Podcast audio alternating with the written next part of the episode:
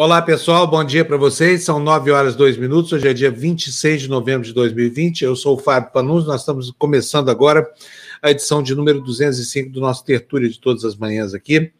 Hoje é dia de ter a Luciana Oliveira aqui com a gente. Que bom, né? E é dia também de reverenciar a memória de um gênio dos gramados, do Maradona, que morreu ontem. A gente vai falar bastante dele aqui hoje no, no Tertúlia, porque o Maradona foi um jogador tão importante que a estrela dele brilhava fora dos estádios de futebol, né? A gente, quando tira sarro dos argentinos, fala assim: ah, mas quem é melhor? O Pelé é muito melhor do que o Maradona, essa coisa toda. Eu falava agora há pouco no Despertador que é mais ou menos você comparar Newton com Einstein. São dois gênios dentro dos estádios. Acontece que o, o Maradona ele tinha uma, uma vida fora dos campos que era muito rica, né? Ele fazia um discurso político muito vibrante, ele estava sempre ao lado da, dos menos favorecidos do seu país e do mundo, e ele fez escola no mundo aí, um sujeito alinhado com o campo progressista a vida inteira, né? É, ajudou o kirchnerismo, foi amigo do Fidel Castro, se tratou em Cuba, enfim, é, tatuou o Che Guevara no corpo, e, e, a vida dele foi uma, uma sucessão de emblemas, né? É, aqui hoje não se está discutindo quem é o rei do futebol, se é Pelé ou se é Maradona. O rei do futebol é e sempre vai ser o Pelé. Talvez o futebol tenha ganhado agora um deus, um deus assim, feito toldado no molde dos deuses gregos, assim, com todos, não pela beleza, porque o Maradona era tarracado, era bem feinho ele, tadinho, mas ele tinha virtudes e defeitos muito humanos. Então é um deus mitológico, né? Um deus cheio de imperfeições aí e a principal delas é que, ao cabo de uma vida dedicada ao hedonismo, ainda enquanto jogador de futebol, ele é, conseguiu construir uma reputação absolutamente ilibada no mundo, né? E é uma pena que tenha vivido tão pouco. O hedonismo levou dele anos dessa vida. Poderia ter ficado aí para abrilhantar o mundo com as suas polêmicas, seu bom humor, essa coisa toda.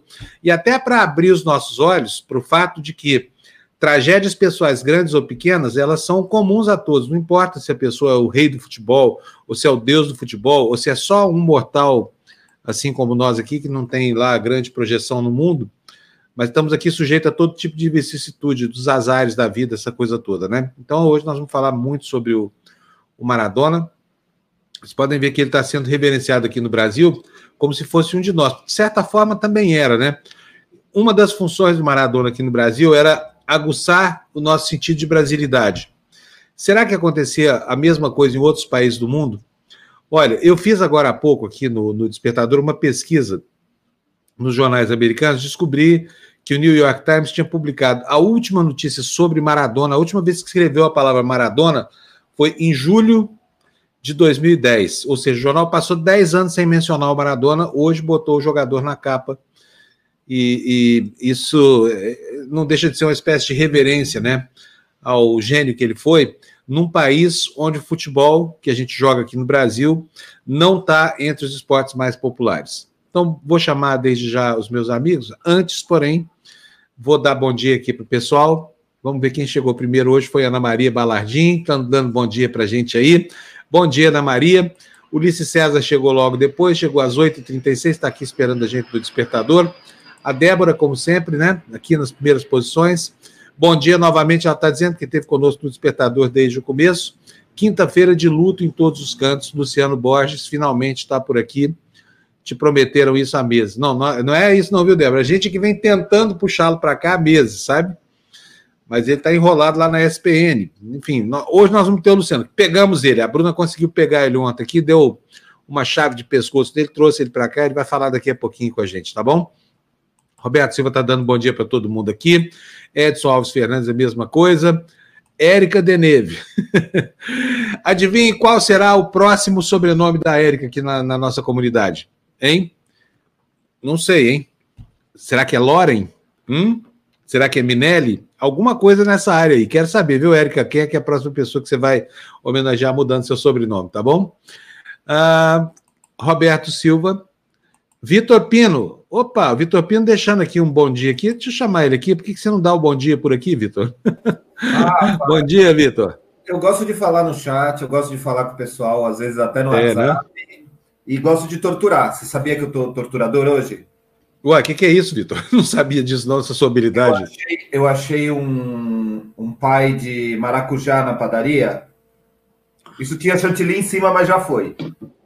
ah, isso é uma torta, uma torta de maracujá. Hum, delícia, hein? Com receita chilena. Então eu tô torturando, ó, pessoal. Bom dia. Hum, mas que beleza, hein? Ô, Vitor, me fala uma coisa. Aí no Chile, o pessoal também parou para reverenciar o Maradona? Porque a gente sabe que a rivalidade de chilenos e argentinos é muito maior do que a de brasileiros com, com argentinos, hein, gente? A coisa lá vai assim, ao nível da guerra. Guerra mesmo, pá, pá, pá, de dar tiro na fronteira, essa coisa toda.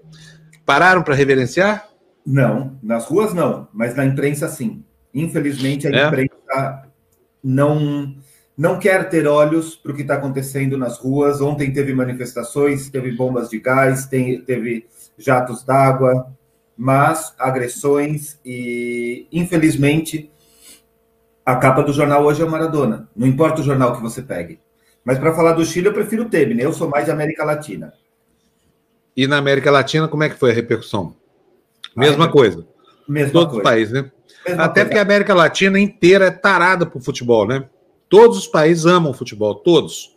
Cuba gosta Do de México para baixo, todo mundo ama futebol. Cuba gosta de beisebol. É, Cuba gosta de beisebol. É, a Venezuela também. A capa do, do Universal do México é, é um milhão de pessoas e o risco de contágio do coronavírus no velório do Maradona. Só para você ter uma ideia, o pessoal é. pode até falar de Maradona, mas não esquece a Covid, pelo menos no México. Olha aí, ó. Essas aí são as imagens ao vivo do velório do Maradona que vocês estão vendo. Uma multidão que não para lá em, em Buenos Aires, né? Toda hora passando aí gente em frente ao caixão, reverenciando, como vocês estão vendo. Muitos deles deixam aí, olha, o que essa moça está fazendo, tá vendo? Jogam objetos aí que deixam como relíquias aí para acompanhar o corpo do Maradona, tá vendo? Só olha, bandeira da Argentina. Aí agora mesmo ó, aplaudem. É, tá super emocionante isso. Parecem os seguranças para tirar. Muito bonita assim a despedida que os argentinos providenciaram para o, o grande, enorme jogador de futebol que foi Diego Maradona. Deixa eu trazer para a tela aqui a Luciana Oliveira. Oi, Lulu, tudo bem? Bom dia, Fábio, Vitor, bom dia, bom dia a todos aí que estão acompanhando o Tertúlia. Eu fico até emocionada, viu, Fábio, com essa imagem que você colocou aí, porque né, é, é de fato uma, uma figura que é admirável, né, em tantos sentidos, e, e, e, e não perfeita como todos nós, né, mas uh, eu vi, eu comentei até esses dias, né, ontem, eu vi Maradona jogar, que privilégio, né? Que privilégio se preparar para assistir uma partida em que Maradona estava em campo e a gente nunca sabia o que, que ia acontecer, né? É, não só os gols que poderiam vir, as jogadas fenomenais, mas também as atitudes dele, né? Muitas vezes surpreendentes, brigão, ia lá, contestador. Então, uma perda que a gente sente, né? E, inclusive, olha, eu recebi do Zico eu gravei uma entrevista com o Zico, um fundo do baú com o Zico, né? Aquele programa que eu mostro as, as recordações. E aí, enfim, a gente manteve aí um contato e eu pedi para ele mandar um, um, uma declaração né, sobre a morte. Eu vou, vou dividir isso aqui com vocês, Fábio, se você me, me permite. Claro, Ficar pode aqui, dividir sim. Deixa eu aumentar aqui para vocês ouvirem. Eu recebi isso hoje de manhã aqui dele, ele mandou de madrugada. O futebol, né? Para quem ama o futebol, principalmente como eu, a perda do meu grande amigo Diego Maradona. Né? A gente sempre foi rival, mas isso sempre ficou dentro do campo. É, a gente passou a ter uma relação muito boa. Sempre digo é, que foi o maior da minha geração. É, me deliciei vendo é, jogadas fantásticas dele né, na Argentina, na Itália, enfim, por onde jogou, né?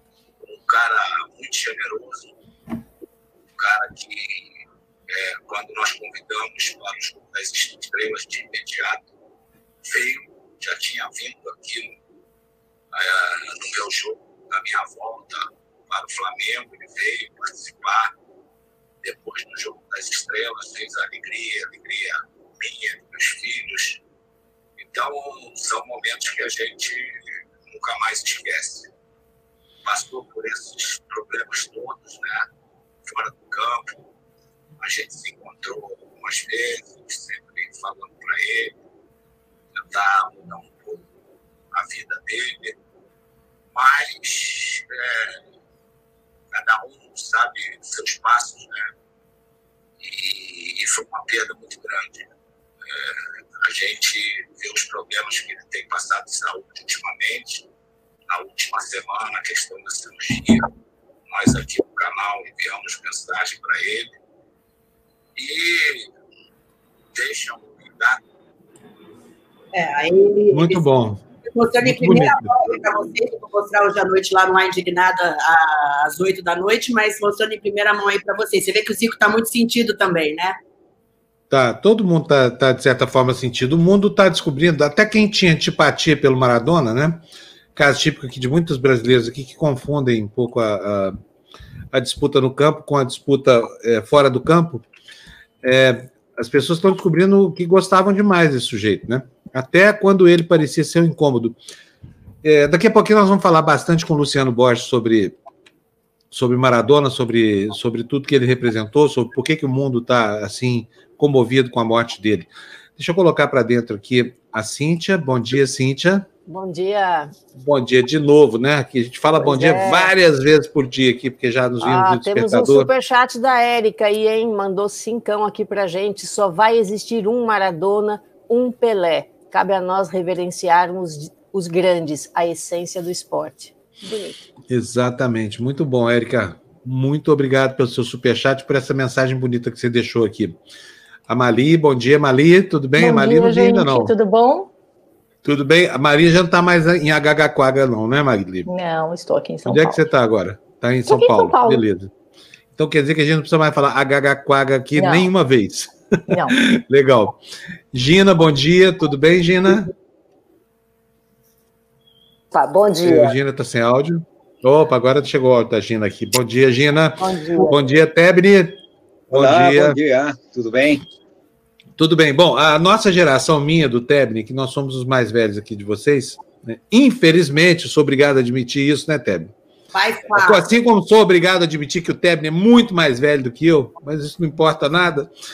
Tebni, a nossa geração foi essa que acompanhou o Maradona nos seus primórdios, que viu ele fazer o gol lá de mão contra a Inglaterra no, no, no foi no México, não foi? No México. É, exatamente, é. E depois ele diz o seguinte: ó, fiz um pouquinho com a cabeça e um pouco foi feito com as mãos de Deus. Lembra dessa, dessa é. frase dele? Aí o gol ficou conhecido como Manos de Deus. Mas os chilenos não gostavam muito do Maradona, não, hein, Tebni? Olha, eu acho que era o fato dele ser argentino, né? Porque aquela rixa entre o Brasil, entre o Chile e a Argentina é muito antiga. E temos uma fronteira muito extensa, desde o norte até a Patagônia, e os argentinos eh, gostam um pouquinho de pegar as cercas e colocar um pouquinho para o lado pro lado de lá. Eh, mas eh, não, Maradona era de fato uma pessoa muito querida aqui no Chile, principalmente para as pessoas que eh, politicamente eh, são menos conservadoras, né?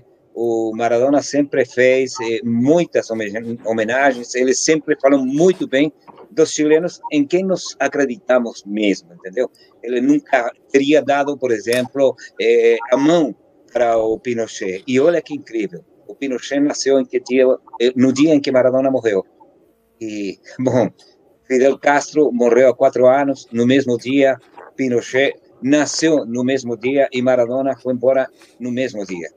Então... Como é que é, então Teb? Desculpa, como é que é? Vamos lá, para essa coincidência de efemérides aí. Pois é. O Maradona, como é que é? O Pinochet nasceu? Nasceu no dia 25 de novembro, no início do século passado. Tá? E, peraí, o Vitor está falando alguma coisa, né? E, e Fidel Castro faleceu há quatro anos, também 25 de novembro, igual que Maradona. Só que no meio entrou o capeta, né? Entrou o, o diabo aí, o, Pinochet, ter nascido no dia em que ambos os dois eh, faleceram, né? Mas Olá. que série de coincidências, hein, é, Pois é, pois é. Exatamente que isso.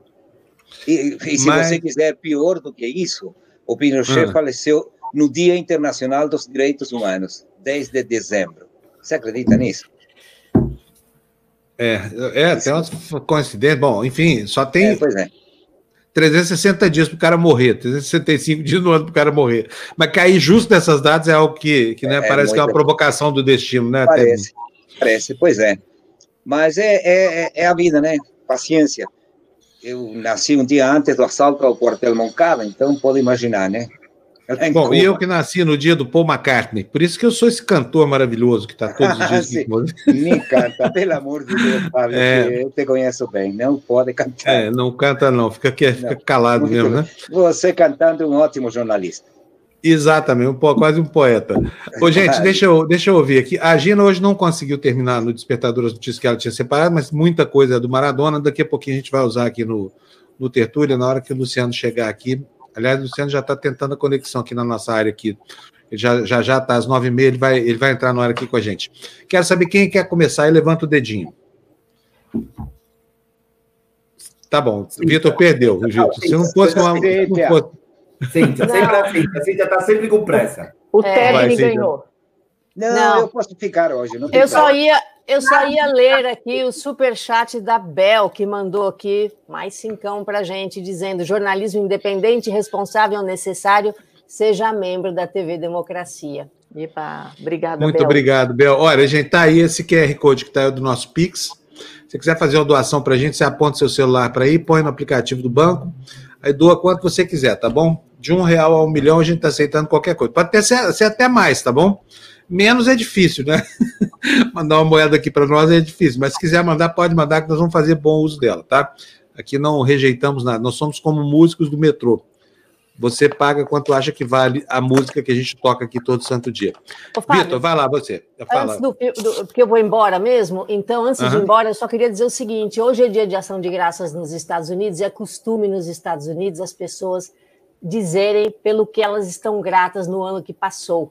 Então, eu vou fazer o meu agradecimento esse ano para a comunidade aqui da TV Democracia, que é um pessoal maravilhoso que nos ajuda muito. Obrigada, pessoal.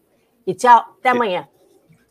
Esse pessoal vale ouro para nós, viu, gente? Pel, Mariana, Felipe, Valder, Murilo, Érica, Rosali e vai por aí afora. Desculpe os que eu esqueci aqui, estou falando de cabeça aqui, tá bom, gente? Não é intencional o esquecimento, não. Toda vez que eu vou fazer isso, eu fico com, com receio de estar tá esquecendo alguém. A gente sempre esquece, mas tudo bem. Da próxima eu não esqueço. Vamos lá, Vitor, com você. Você quer Olha. ir já, Cíntia? A Cíntia já foi, não tem problema. Já foi. Já, eu acho sempre uma pena quando isso acontece. Em todo caso, vai lá, Vitor. Eu tenho três notícias. É, a, é uma coisa mais curta. A primeira é que os 16 menores de idade venezuelanos foram deportados de Trinidad e Tobago. A pequena ilha não aceitou essas crianças que chegaram é, de barco. Houve um naufrágio, não sabemos quem são os pais. É, tinha uma, uma, um bebê de colo ainda, foi, foi bem grave. Mas como morreu Maradona, não apareceu nas notícias, eu não consegui ver muita informação no Brasil. Mas o que se sabe é, o governo falou, não, eles não vão ficar aqui e devolveram eles para Venezuela. Então está uma situação bem difícil. A Acnur já fez uma queixa a respeito dessa, dessa situação de deportação, principalmente porque tinham habeas corpus em favor das crianças, mas a, o governo não aceitou. O segundo é que o. Congresso... Desculpa, Vitor, como é que é? essas crianças chegaram lá? Elas estavam todas num barco fugindo da Venezuela. É, são aproximadamente quatro milhas náuticas de diferença. Trinidad e Tobago é uma ilhazinha bem pertinho da Venezuela. Uhum. Só que com certeza houve algum naufrágio porque os pais das crianças não foram encontradas. E o que aconteceu foi que chegaram lá e, e o governo pegou em poucas horas, pôs num avião para mandar embora. E essas crianças eram crianças de pouca idade? Pouca idade, pouquíssima. Eu estou confirmando aqui, acho que o mais velho tinha 16, não era nenhum maior de idade, não, não tinha nenhum adulto. Ah, como é que deporta e... criança, gente? Vamos perguntar é para o Trump. Criança? A Cíntia fugiu, mas tem que perguntar para o Trump. Tá, Poxa tá vida, situação. grande mistério esse aí. Não. É, Puxa o vida. governo de Trinidad e Tobago falou não, não temos. Ó, tá aqui criança de. Tinha uma criança de quatro meses de idade. Foi literalmente. Quatro meses? Eles foram, acharam eles no mar e mandaram ele para Venezuela. Essa é a verdade. A gente não tem ideia, assim. Eu, eu mesmo estou conseguindo achar agora, estou conseguindo levantar informações sobre isso. Meu Deus do céu. É esses governos Olha... que se justificam em redes sociais, que não, não falam abertamente, não dão entrevistas, então a gente acaba tendo dificuldade de encontrar informação. É, pois é, Trinidad e Tobago é um país eco, né, composto por duas ilhas lá no Caribe, bem pertinho da costa da Venezuela.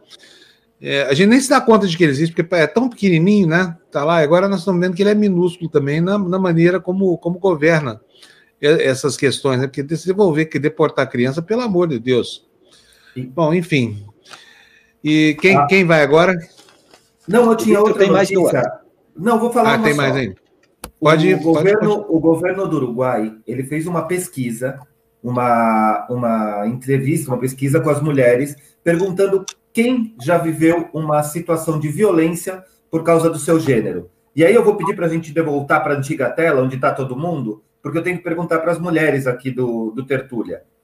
Porque se a gente chegasse, é, for para Venezuela, aqui temos quatro mulheres, então três, ou seja, estamos com três mulheres, mas 80% das uruguaias já sofreram violência por causa do gênero.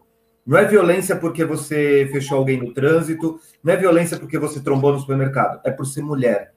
76,4% das uruguaias, um país que a gente conhece pela educação, que a gente conhece pela formação, até pelo combate ao coronavírus, eles têm sido diferenciados, mas que o machismo é terrível.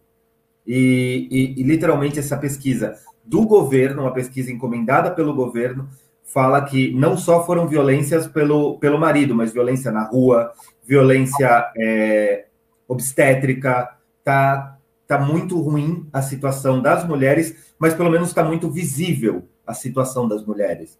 O governo está transparentando isso, o governo do, do Lepo, então tem, tem, espero que eles consigam criar políticas para combater esse tipo de, de violência. E não estou falando de mulher adulta, Estou falando de mulher, assim, é, maiores de 15 anos. Estou falando de adolescentes até adultas. Qual, qual é o número? É, é 76,4? É isso? 76,7. Ok. Ou é... seja, de cada, de cada quatro, três já sofreram algum tipo de violência. Que absurdo. Sim. Fala, pois Gina. É, é, a respeito das estatísticas, ontem saiu uma estatística aqui na Itália, a cada três dias uma mulher morre vítima de feminicídio. Oh, e tem uma lei Maria da Penha aí na Itália, Gina? Tem. A questão é a aplicação da, a, da lei quando ela denuncia, muitas não denunciam a violência doméstica, é, a extra maioria dos crimes são cometidos dentro das próprias paredes, dentro, da, dentro de casa, né, exceto alguns que são cometidos fora elas denunciam, denunciam perseguição, etc., mas muitas vezes é, ou a polícia não age, ou diz que é uma questão doméstica, essas coisas que acontecem também no Brasil. E recentemente, acho que foi é, esses dias também, o, o, Estado fez uma reverência, inclusive, para a família, e assumiu, e, a, assumiu a culpa, porque não deu atenção devida para a denúncia de uma mulher, e ela acabou morrendo, então o Estado agora, como ressarcimento, pagou aos filhos dela. Quer dizer, é, é, são dados impressionantes. Estamos falando da Itália, Europa, né, gente? Então, infelizmente, essa é, o feminicídio e a violência à mulher não acontece só ah, no Brasil, ou no Chile, ou na América Latina, né? Você sabe, Gina, que eu estou lendo aqui que uma mulher é morta a cada nove horas aqui no Brasil, pelo menos nesse período da pandemia, em que os casos é, relatados né, aumentaram, segundo inclusive foi noticiado tal. Então, eles fizeram essa média aqui, uma mulher a cada nove horas é, nesse, nesses primeiros nove meses aí da pandemia. Assustador, né? Exato, né? porque a gente, é, é, quando coloca as estatísticas nesse, nesse ponto, né, aí que a gente tem a impressão, a dimensão do, do, do que é a violência, né? Sim, sim, de, de, como ela atinge tantas pessoas, né? Exato. E, e agora os números também, né? O Vitor mostrando para gente. É isso aí. Uh, eu, eu, particularmente, nunca fui vítima de, de nenhum tipo de violência, mas sim fui vítima de machismo de diversas maneiras, né? Como todas nós, né? É no trabalho, é no dia a dia, é ter que ouvir uma gracinha, né? Quando você passa na rua. E eu, a partir de um certo momento, eu entendi que eu não tinha que, que ouvir aquela gracinha, né? E eu comecei, então, a, a, a reagir, né? Tá falando com quem? Te conheço? Sabe assim, com pessoas desconhecidas? Sabe aquela coisa, menina? Você tá passando na rua e vem um cara né, se achando no direito de ficar te comendo com os olhos, de falar alguma bobagem para você. Eu comecei, então, a um certo momento, a partir de um certo momento, a reagir a isso, né? Mas a gente precisa de maturidade, de consciência é, que eu conquistei com o tempo. Hoje, as meninas, eu acredito que já tenham essa consciência muito mais cedo de que não é legal, de que você não tem que aguentar esse tipo de coisa, né? E que os homens têm que parar com isso de uma vez por todas. Não somos objeto, não estamos ali para agradar aos homens é, é, nos seus desejos, anseios e etc. E tal. É isso. Posso acrescentar? Muito bom, muito bom. Gente, pode. É, é, sim, não, é que outro dia a Luciana não estava, e aqui no Chile está penado por lei. Aqui você não pode dar cantada em mulher, porque se é pego, e isso daí vai ser flagrante, e é suficiente o testemunho da mulher, que, olha, o negócio é, é forte, viu? Porque já a coisa aqui estava eh, ultrapassando limites. E enquanto a violência contra a mulher, sem dúvida, isso daí é um mal que já atinge a humanidade toda. E o pior é que muitas mulheres não falam por vergonha ou por medo. E isso é mais triste ainda. E antes que entrar o Luciano, eu preciso dar duas notícias, porque, embora os jornais, os telejornais, as emissoras de rádio só falem do Maradona, o, a maior parte das, eh, não a maior parte, todas, todas, eh, as emissoras de televisão aqui estão alinhadas junto ao governo, então escondem muita informação. E algumas acabam eh, vazando, né? Como, por exemplo, há dois dias, um menino de 15 anos que estava participando nos protestos foi atropelado por um cara que, evidentemente, não queria que houvesse protestos em contra do governo e morreu morreu três horas depois, né? Ele e uma pessoa. O menino tinha 15 anos e uma pessoa de 43. Para azar do, do, do criminoso, do delinquente, do homicida, é, o pessoal pegou um carro, saiu atrás dele, pegaram, cataram, entregaram para a polícia. Enquanto estava indo para a polícia, queimaram seu carro. Então o cara vai ficar preso e sem carro, tá? E, e ontem nos protestos que estão acontecendo praticamente todos os dias em Santiago em contra do governo de Pinheira, porque já não dá mais para aguentar, a população está muito revoltada, é, entraram infiltrados numa loja enorme que tem aqui, que é uma cadeia de lojas chamada Paris, tá? É, só que foram pegos pelos é, pelas pessoas que estavam protestando, certo? E entregues à polícia. O problema é que a polícia tem diariamente mais de 350 policiais à paisana infiltrados nos protestos para causar, para quebrar semáforo, para quebrar eh, lojas, para eh, jogar pedras e para incendiar igrejas. Eu volto a insistir na mesma coisa que falei há uns dias. As igrejas que apareceram na televisão do mundo inteiro e todo mundo assustado, mas olha como os chilenos são ruins queimando a casa de Deus. Ninguém duvida que se até agora não apareceu ninguém, certo, nenhum culpado, devem ser seguramente esses 350 policiais à paisana que estão infiltrando as manifestações em contra do governo. Tá? E vou esperar o Luciano porque quero, quero escutar o que ele tem para dizer. Eu gosto de aprender e o Luciano é uma grande figura do jornalismo esportivo do Brasil. Bom? Ô, Teb, então vamos botar o Luciano logo para dentro da nossa conversa aqui. Vou botar ele aqui, está aí, Borges. Oi, Luciano, bom dia, bem-vindo aqui entre nós mortais aqui. O Luciano é um baita de um amigo de anos e anos e anos, sabe? O Luciano é um cara espetacular. Meu primeiro ele... chefe, viu?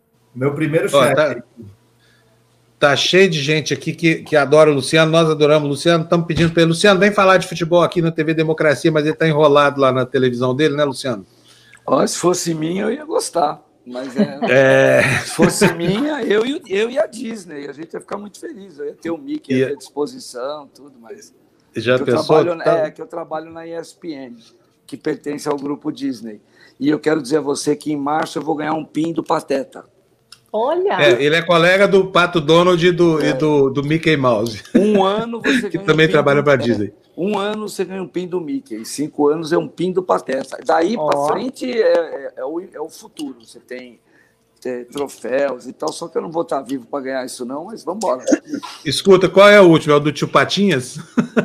Não, o último é o, o Rei coroamento Leão. da carreira. Não, tipo, é o Rei 20, Leão? 25, 30 anos é um negócio do Rei Leão. O cara leva para casa com jantar e tudo. É legal. Eles são americanos tem essas ah, é. coisas, né? Então, mas tem isso mesmo? Dá um pinzinho aí do, do Pateta, de sei que mais, conforme é, o cara avança na carreira, legal. Primeiro ano, pin do Mickey, e minha filha já levou embora. Não, não sei mais nem onde está. Bom, aqui então nós precisamos inventar um negócio parecido aqui na TV Democracia, porque vai que Isso. a gente vira uma mega multinacional. Então vamos inventar aí um, um pin do. Olha, um ano você dá uma. Você dá uma mini Gina. Uma, uma mini Gina. Um pinzinho com a Gina. Depois vai dando cada um com um. Vai com, com cinco, com cinco você ganha uma boina do Tebni. É, hum. boina do Tebni. Vai dar certo, vocês vão ver. Ô, ô, Luciano, deixa Fala eu mostrar aqui. uma coisa aqui para você. Olha, eu primeiro agradecer a você. Fico muito feliz de você estar aqui com a gente, viu? Quanto tempo esperando isso acontecer, né? Infelizmente, por uma, uma, uma, presença do Luciano hoje, motivada por uma fatalidade, mas, enfim, uma hora tem que acontecer. Eu quero mostrar para você o que, que eu vi aqui no New York Times. Sabe que americano não gosta muito de soccer, né? Do futebol da gente aqui. Eles preferem o futebol americano, o rugby, essas coisas todas, o basquete. Quem gosta de futebol, do que a gente joga nos Estados Unidos, são as, as meninas, uhum. né? Agora, isso não justifica isso aqui que eu vou mostrar para vocês. Olha só. Isso aqui é uma pesquisa que eu fiz no The New York Times, peguei aqui no, no mecanismo de busca deles e botei a palavra Maradona. Isso traz todo o arquivo do jornal, é, que, onde está lá a palavra que é o nome do Maradona. Né? Então eu achei, olha, um, dois, três, quatro, quatro artigos hoje, né? Todos eles aqui é, homenageando Maradona, falando sobre a importância política dele, essa coisa toda. Aqui, olha, cinco, seis, não, ah, ah, cinco. Termina aqui, ó. O, o, o, mais humano dos imortais. É uma manchete até bonitinha nessa, nesse artigo aqui, que é na edição impressa, é, né? É, só um reparo, essa manchete, na verdade, é tirada de uma crônica do autor dos Veias Abertas da América Latina, Eduardo Galeano. Do Eduardo Galeano. Ele escreveu várias crônicas sobre o Maradona e tem uma que chama O Parto, que ele fala isso. Então, beleza, maravilha. Hoje o Jamil já falou da relação do, do, do Galeano com o Maradona aqui. O Jamil foi até entrevistado por ele. Mas sabe o que, que me chamou a atenção aqui? Olha, essa notícia está aqui, novembro 25, este ano, saiu na edição impressa, tá aqui, Print Edition. Mas a última notícia que tinha saído no New York Times com o nome Maradona foi no dia 14 de julho de 2010. Olha só que coisa. Durante 10 anos e meio, praticamente, o New York Times simplesmente desconheceu o Maradona com os vícios e as virtudes dele, hein? O que você acha disso, Luciano? Começando por aqui. É, na verdade, a explicação você já deu no começo. Uh, o futebol masculino ele durante muito tempo não fez parte da cultura esportiva americana, não existia. Até porque o americano é treinado desde menino a gostar de estatística. Então, por exemplo, não existe, na minha opinião, depois do golfe, não existe esporte mais chato do que o beisebol. Mas o beisebol, para quem é americano e para quem gosta, ele é feito de estatísticas. Quantas corridas, quantas jardas o cara correu, quantas bases o cara roubou. O tempo todo é isso. O cara vai para o jogo com um livrinho. E eles não conseguem conceber um esporte que termine empatado 0 a 0 por exemplo. Eles não conseguem ver beleza nisso. E tem uma certa lógica, se for pensar, não tem uma certa lógica. Se for comparar com o basquete, com o futebol americano, que parece uma batalha campal, é uma coisa diferente. Enfim. Mas é, a mídia americana, na verdade, a mídia americana começou a dar mais atenção ao futebol, primeiro no boom do Cosmos, nos anos 70, quando o Pelé foi para lá, junto com o Beckenbauer, Carlos Alberto Torres, e uma série de outros jogadores. Depois, o segundo boom, que é a organização da Major League Soccer, ou da Major Soccer League, MSL, que hoje é organizada, é uma liga maior, tem várias ligas lá, mas essa é uma liga maior, mais organizada, e que eles trazem jogadores que já têm até um pouco ainda de resto de carreira, caras em nome, eles estão levando para lá, enfim. É, aí melhora um pouco. A seleção americana começou a ter melhor desempenho em Copa do Mundo, na Copa da África ela foi muito bem, na África do Sul, enfim. É um pouco por isso, isso se justifica um pouco por aí. É, agora, Maradona é um daqueles personagens que, que ele ultrapassa essa barreira, né? Então, aí morre, vai ter que dizer o que é, né? É um... E ele disputou uma Copa também. É, ele, tem, ele tem uma imagem que passa o mundo inteiro. A Copa de 86 é uma coisa que ninguém esquece. Então, é isso. É, eu acho que é isso, o, o, Fábio. Luciano, só para completar o que você estava falando, eu. Dina, só um segundinho, que... deixa eu só colocar para dentro aqui o Paulo Silas, que está aqui com a gente, que o Luciano e... conhece também. E... Então, porque nós vamos ter uma conversa boa aqui. Enquanto eu dou bom dia aqui para ele. Bom dia, Paulo, tudo bem? Bem-vindo aqui, Silas. Um prazer aqui ter você com a gente, a despeito do motivo que te traz até aqui, né? Olha, eu não entendo nada de futebol, tá? Eu vou deixar o Luciano com vocês aí discutindo esse assunto. A Gina vai fazer a saudação a você, nossa correspondente lá em Roma. Fala aí, Gina. É, Luciano, não era para completar, né? Porque eu, eu me lembro que eu, que eu conheci, aliás, trabalhamos juntos aqui na Copa eh, Itália 90, que era o, na época era o empresário do Pelé quando ele foi para o Cosmos, né? E ele, ele levantou uma coisa muito interessante, ou seja, nos Estados Unidos realmente futebol não era nada, eles nem conheciam, não era notícia, não era nada. Colocaram as manchetes do jornal para dizer quanto, por quanto o Pelé foi contratado, que na época era muito dinheiro, né? E ainda continuaria uhum. sendo hoje, né? Devido à, à importância do, do, de um jogador, né? Na época também como o Pelé, né? Aí os americanos prestaram atenção, mas quem é esse? Quem é esse negro que consegue ganhar tanto assim? E aí foi isso que eles usaram para, para persuadir o público americano em relação à chegada do Pelé no Cosmos, né? Era só para completar a, a tua informação, que é corretíssima. Ou seja, é, a linguagem só... americana, money. Exato. Eu vou, ser, é, eu vou ser folgado, eu vou tomar conta aqui. Deixa eu falar. Esse cara do meu lado direito aqui, opa, fiz assim, mas é assim. Esse cara aqui do meu lado, Paulo Silas, se vocês olharem, atrás do ombro direito dele tem uma foto. Ela não está completa porque não está todo no enquadramento, mas é ele e o Maradona na foto. Tá vendo ali, ó? Olha lá diretamente. Ok. E esse uniforme que ele usa, Gina, vamos ver se você sabe de que time é e quem é o torcedor mais ilustre desse time. Você que mora aí, perto do Vaticano. Ó a dica, não preciso falar mais nada. Ah, o Papa é vizinho de janela dela lá. É o Vaticano o, Futebol o Clube, é isso? É um... A seleção do Vaticano? O, é, não, não. O Silas é o grande, um dos grandes ídolos do São Lourenço do Almagro, que é o time de preferência do Papa Francisco. Exatamente. O Papa Francisco adorava. É um torcedor mesmo do, do São Lourenço. É. Né? Silas ele sempre falou, ele sempre Silas... professou Papa Francisco. É. Silas hoje é comentarista. Ele é, ele é... Você ainda está treinando? Se pintar, você treina?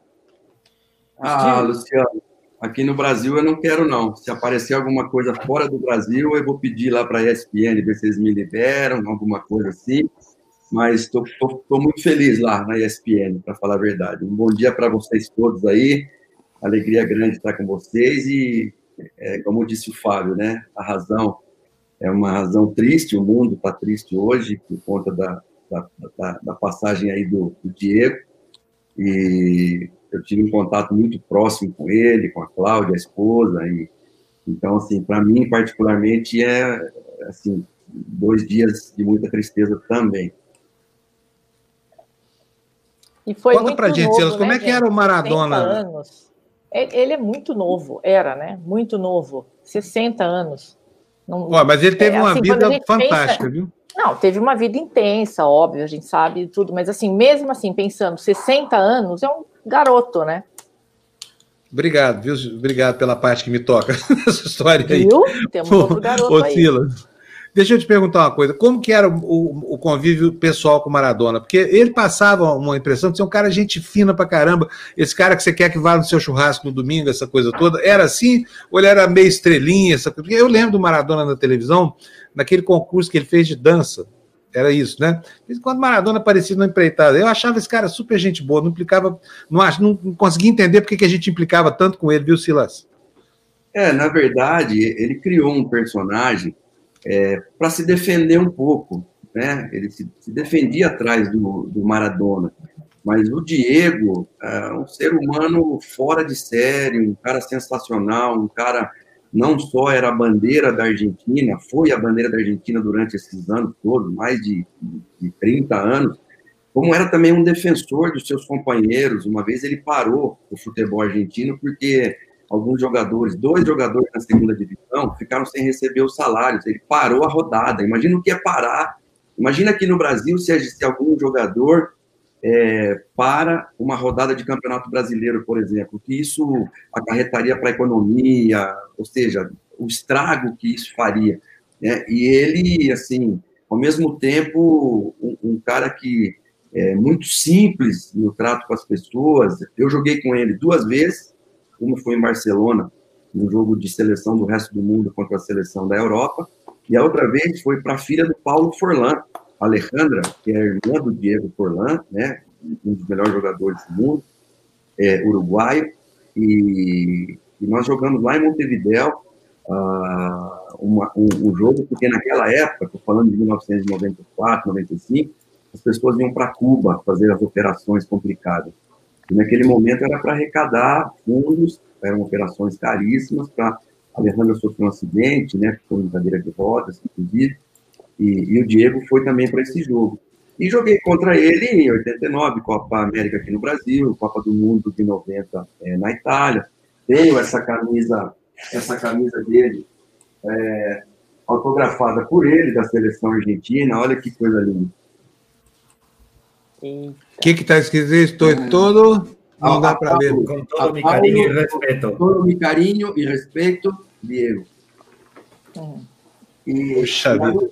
É, e, a do, e a do Boca também, que está aqui atrás, também está assinada por ele, é, num dos jogos que nós fizemos contra, e ele assinou também aqui, não sei se dá para vocês, se dá para ver aí. Está no outro canto, Silas. Aí. Aí. Com carinho 10.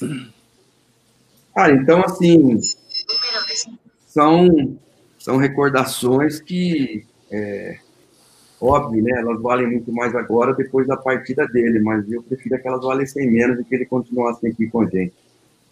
Ô, Silas, só para comentar, você falou que o Maradona parou uma rodada na Argentina. Ontem parou Boca Juniors e Internacional. Ele conseguiu parar Libertadores com a sua morte, tanto que a, a Confederação Sul-Americana ela parou. E aí o, o Luciano Borges é até melhor que eu, mas deixa eu só responder um comentário a um superchat do Cadu que ele perguntou como é que as crianças chegaram em Trinidad e Tobago. A gente estava falando de umas crianças que foram pegas, num, uns refugiados que naufragaram. É, Cadu, esse é o grande problema. Trinidad e Tobago não é um regime aberto, então não dá para a gente ter tanta informação. A gente está tendo informação pela oposição venezuelana. A gente está procurando ainda e, tendo mais informação, eu venho aqui na TV Democracia contar.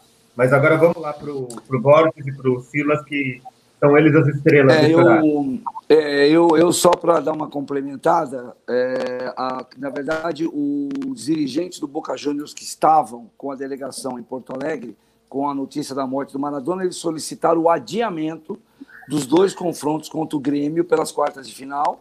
O jogo foi adiado, o primeiro jogo agora vai ser em 2 de dezembro, em Porto Alegre, porque a delegação do, do Boca Juniors pegou, entraram, os jogadores entraram em duas vans, foram embora para o aeroporto e já estão, inclusive, alguns jogadores já estão no velório.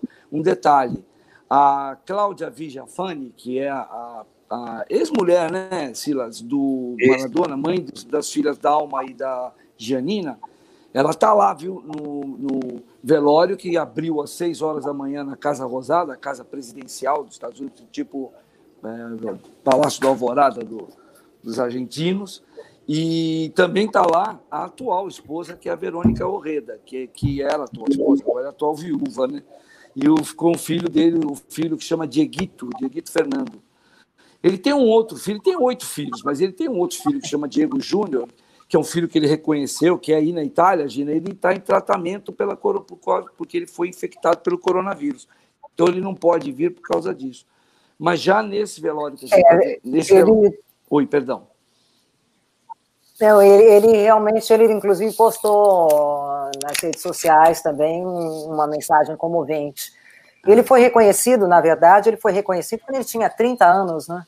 É, o Diego Júnior, porque até então Maradona se negava a fornecer o DNA, se negava a reconhecê-lo, né? Com a, é, o filho dele com a Cláudia Sinagra. E aí, com, quando ele tinha 30 anos, que foi em 2007, finalmente o Maradona o reconheceu como filho, né? Isso eu não. É. E olha, essas imagens que a gente tem, que é da, do próprio da Casa Rosada, a Casa Rosada está disponibilizando, esse, essa romaria já tem milhares de pessoas do lado de fora, de vez em quando eles mostram lá de fora da Casa Rosada, que fica mais ou menos perto do centro de Buenos Aires, e, e é o seguinte... Imagem, né? Vai até... É, é bonito. Isso vai olha até aí, 4 horas da tarde. Depois tem uma cerimônia. Olha lá, olha lá, lá de fora. É ó, e já teve confusão aí, hoje. Já, já, teve confusão já, aí hoje de manhã. É, porque eles colocaram esses, essas cercas de metal, eles derrubaram a cerca de metal. Tinha muita gente que virou à noite na, ali no Obelisco, que é o local onde, por exemplo, os argentinos lotaram para comemorar a conquista da Copa do Mundo de 86. Eles passaram a noite lá e também na Praça de Maio. E aí a turma parece que andou bebendo. Aí quando chegou aí de manhã, a turma estava animada, queria entrar logo, entendeu? É isso que ficou, por isso que está assim. Mas quatro horas vai ter uma a previsão de ter uma cerimônia e ele vai ser enterrado numa nova Meca, que é o cemitério Beja Vista, Bela Vista, lá em Buenos Aires. Vai virar Meca, né? Vai todo mundo para lá depois. Começar a fazer a visitação. Falar, é, por falar no Maradona bebendo, ele tem, por exemplo, a, a, em Nápoles, né? Ele às vezes saía, saía com até com careca, com alemão, né? Ia restaurantes e aí bebendo e tal, e saía pelas ruas, teve uma que é, que foi verdade mesmo, saiu pelas ruas cantando, né? Aí uma napolitana, uma senhora napolitana abriu a janela e falou: "Ei, que que é isso? Cantando assim? Mas eu sou Maradona, então canta." Olha, e tem, por falar em Nápoles, tem uma notícia agora que eu acabei de ver aqui na internet, que o prefeito de Nápoles, Gina, está transformando o nome do estádio, Estádio Sandro Maradona. Sandro Magisters, é. ontem mesmo ele falou isso, ele está em contato com o presidente do clube, que é o De Laurentiis. O presidente do clube, obviamente, já deu o consentimento dele, e agora eles estão realmente tratando disso para mudar o, o estádio para Diego Maradona. O estádio é o estádio de São Paulo, né? Que é o estádio, é. o famoso estádio é, de Nápoles, onde neste momento, né, durante toda a noite, olha que a gente tem que considerar uma outra coisa, coronavírus aqui é cobre é, é, é toque de recolhimento, ninguém pode estar na rua depois das 10 da noite. No entanto, esta noite eles vararam a noite os torcedores e tudo mais, seja no centro da cidade, que tem aqueles muralhos enormes e uma série de homenagens, e até agora de manhã e até agora mesmo eles continuam deixando naquela cerca em torno ao estádio uh, homenagens, flores, uh, uh, camisetas, bandeiras, tudo em homenagem a Maradona. Várias flores, inclusive, porque Nápoles também tem uma série de altares. Né, com, como se ele fosse um santo mesmo, né, com a foto do Maradona e tudo mais, são flores, velas, e, e toda essa coisa, uma, uma, uma, um momento de comoção né, de coletivo dos napolitanos. É, ah, agora, eu queria entender, Luciano. Na, Espera só um pouquinho. Luciano, deixa eu. Tem uma igreja. A Argentina tem uma igreja, igreja maradoniana. Foi criada. A igreja um... todo ano celebra, né? Todo ano tem Isso. a celebração do Dia do Maradona nessa igreja em Buenos Aires, né? É, que é uma coisa fantástica também isso daí, né? Olha, sabe o que está me lembrando essas cenas aí? Você vê todo mundo aí nessa romaria passando aí em frente ao caixão, deixando algum símbolo da, da nacionalidade argentina, né? Eu, eu me lembro, essa cena me lembra muito a morte do Ayrton Senna, viu, Luciano? Num dia lá em 1996. É, é, é, um dia de plantão terrível, né? Que, que a morte do, do, do Senna, que o Brasil começou a desfilar o seu orgulho pátrio perante aquele caixão. Foi o velório mais comovente, que eu acho que não vai haver outro velório no Brasil tão comovente quanto aquele. Imagino para os argentinos essa seja a sensação de perda hoje. De, quer dizer, é como se alguém tivesse jogado fora a bandeira daquele país. Pergunto para você e para o Silas, por que, que Maradona ganhou toda essa importância que vai muito além do seu papel como jogador de futebol? Vai, Silas. A Argentina é, tem duas Copas do Mundo conquistadas, né? Ah, em 1978, o grande astro da seleção argentina, Mário Kempes, né? Mário Alberto Kempes, canhoto também, assim como Maradona, e inclusive o Mário Kempes está num grupo muito seleto de atletas que ganharam é, uma Copa do Mundo, na mesma Copa do Mundo foram artilheiro da Copa do Mundo e ganharam como o prêmio de melhor jogador que foi o Garrincha, em 68, nosso Garrincha brasileiro. Depois, em 78, o, o Mário Kempes. E em 82, Paulo Rossi, na Copa do Mundo da Espanha, também. Goleador, melhor jogador e, e, o, e o chuteira de ouro, como eles dizem assim. Depois, em 1986, foi quando o Diego Maradona brilhou. Né? Ele chegou a participar na Copa do Mundo de 82 na Espanha, foi expulso no, nos últimos jogos é, deu uma entrada feia até no Batista, mas não tem nada a ver com o Maradona. Assim, aquilo foi né, uma casualidade. E em 86 ele brilhou como o melhor jogador do mundo e, e a Argentina foi campeã do mundo. E depois disso surgiu o Messi. Como coincidência, é, os três canhotos, né? Mas o Messi, é, ontem o Birner, no nosso programa da ESPN, ele foi muito feliz. Ele disse que o Messi é tudo aquilo que os argentinos gostariam de ser. E o Maradona é, de fato, aquilo que os argentinos são. Então, ele representa isso. É esse cara argentino que, que defendeu o país, que levou a bandeira do país, sempre polêmico, mas um coração gigante e um amigo de todos. Então, o Maradona é isso. O Maradona é a Argentina. Inclusive, ele nasceu em 1960 em Lanús. Ele tem aquela, ele tem uma origem índia lá para cima, uma ascendência índia. Então ele tem aquele rostinho índio. Ele é baixinho, atarracado. É, isso lembra muito, muita gente da, da, da, Argentina, que eu acho que é isso que também pesa. Agora, ele, ele atingiu essa notoriedade, é muito fácil. Ele começa em 86 em quatro minutos ele faz o gol mais roubado da história e o gol mais lindo da história das Copas do Mundo. Em quatro. E ele, junto com o Garrincha em 62, são jogadores que você pode dizer assim, sozinho ele ganhou uma Copa. Exagero, mas você pode até dizer que com o talento desses caras, do Garrincha, lá no Chile, e ele no México, o, a seleção, ele consegue levar a seleção para o título mundial porque decide com gols, com jogadas e tudo. Aliás, tem uma curiosidade, tem uma curiosidade, o, o bom, e tem e depois disso, só uma coisa, depois disso, o Maradona no Napoli deitou e rolou. Ele foi, ele foi campeão da Copa da UEFA em, em 1989. Atenção, o Napoli não era nada em termos de conquistas no futebol italiano naquela época. Ganhou dois italianos, uma Copa da Itália e uma Supercopa da Itália. Ele virou Deus. Não tem jeito. E isso o argentino pegou para ele como homenagem. E mais, o gol de mão em 86 contra a Inglaterra, quatro anos antes, o que os ingleses fizeram com os argentinos nas Malvinas?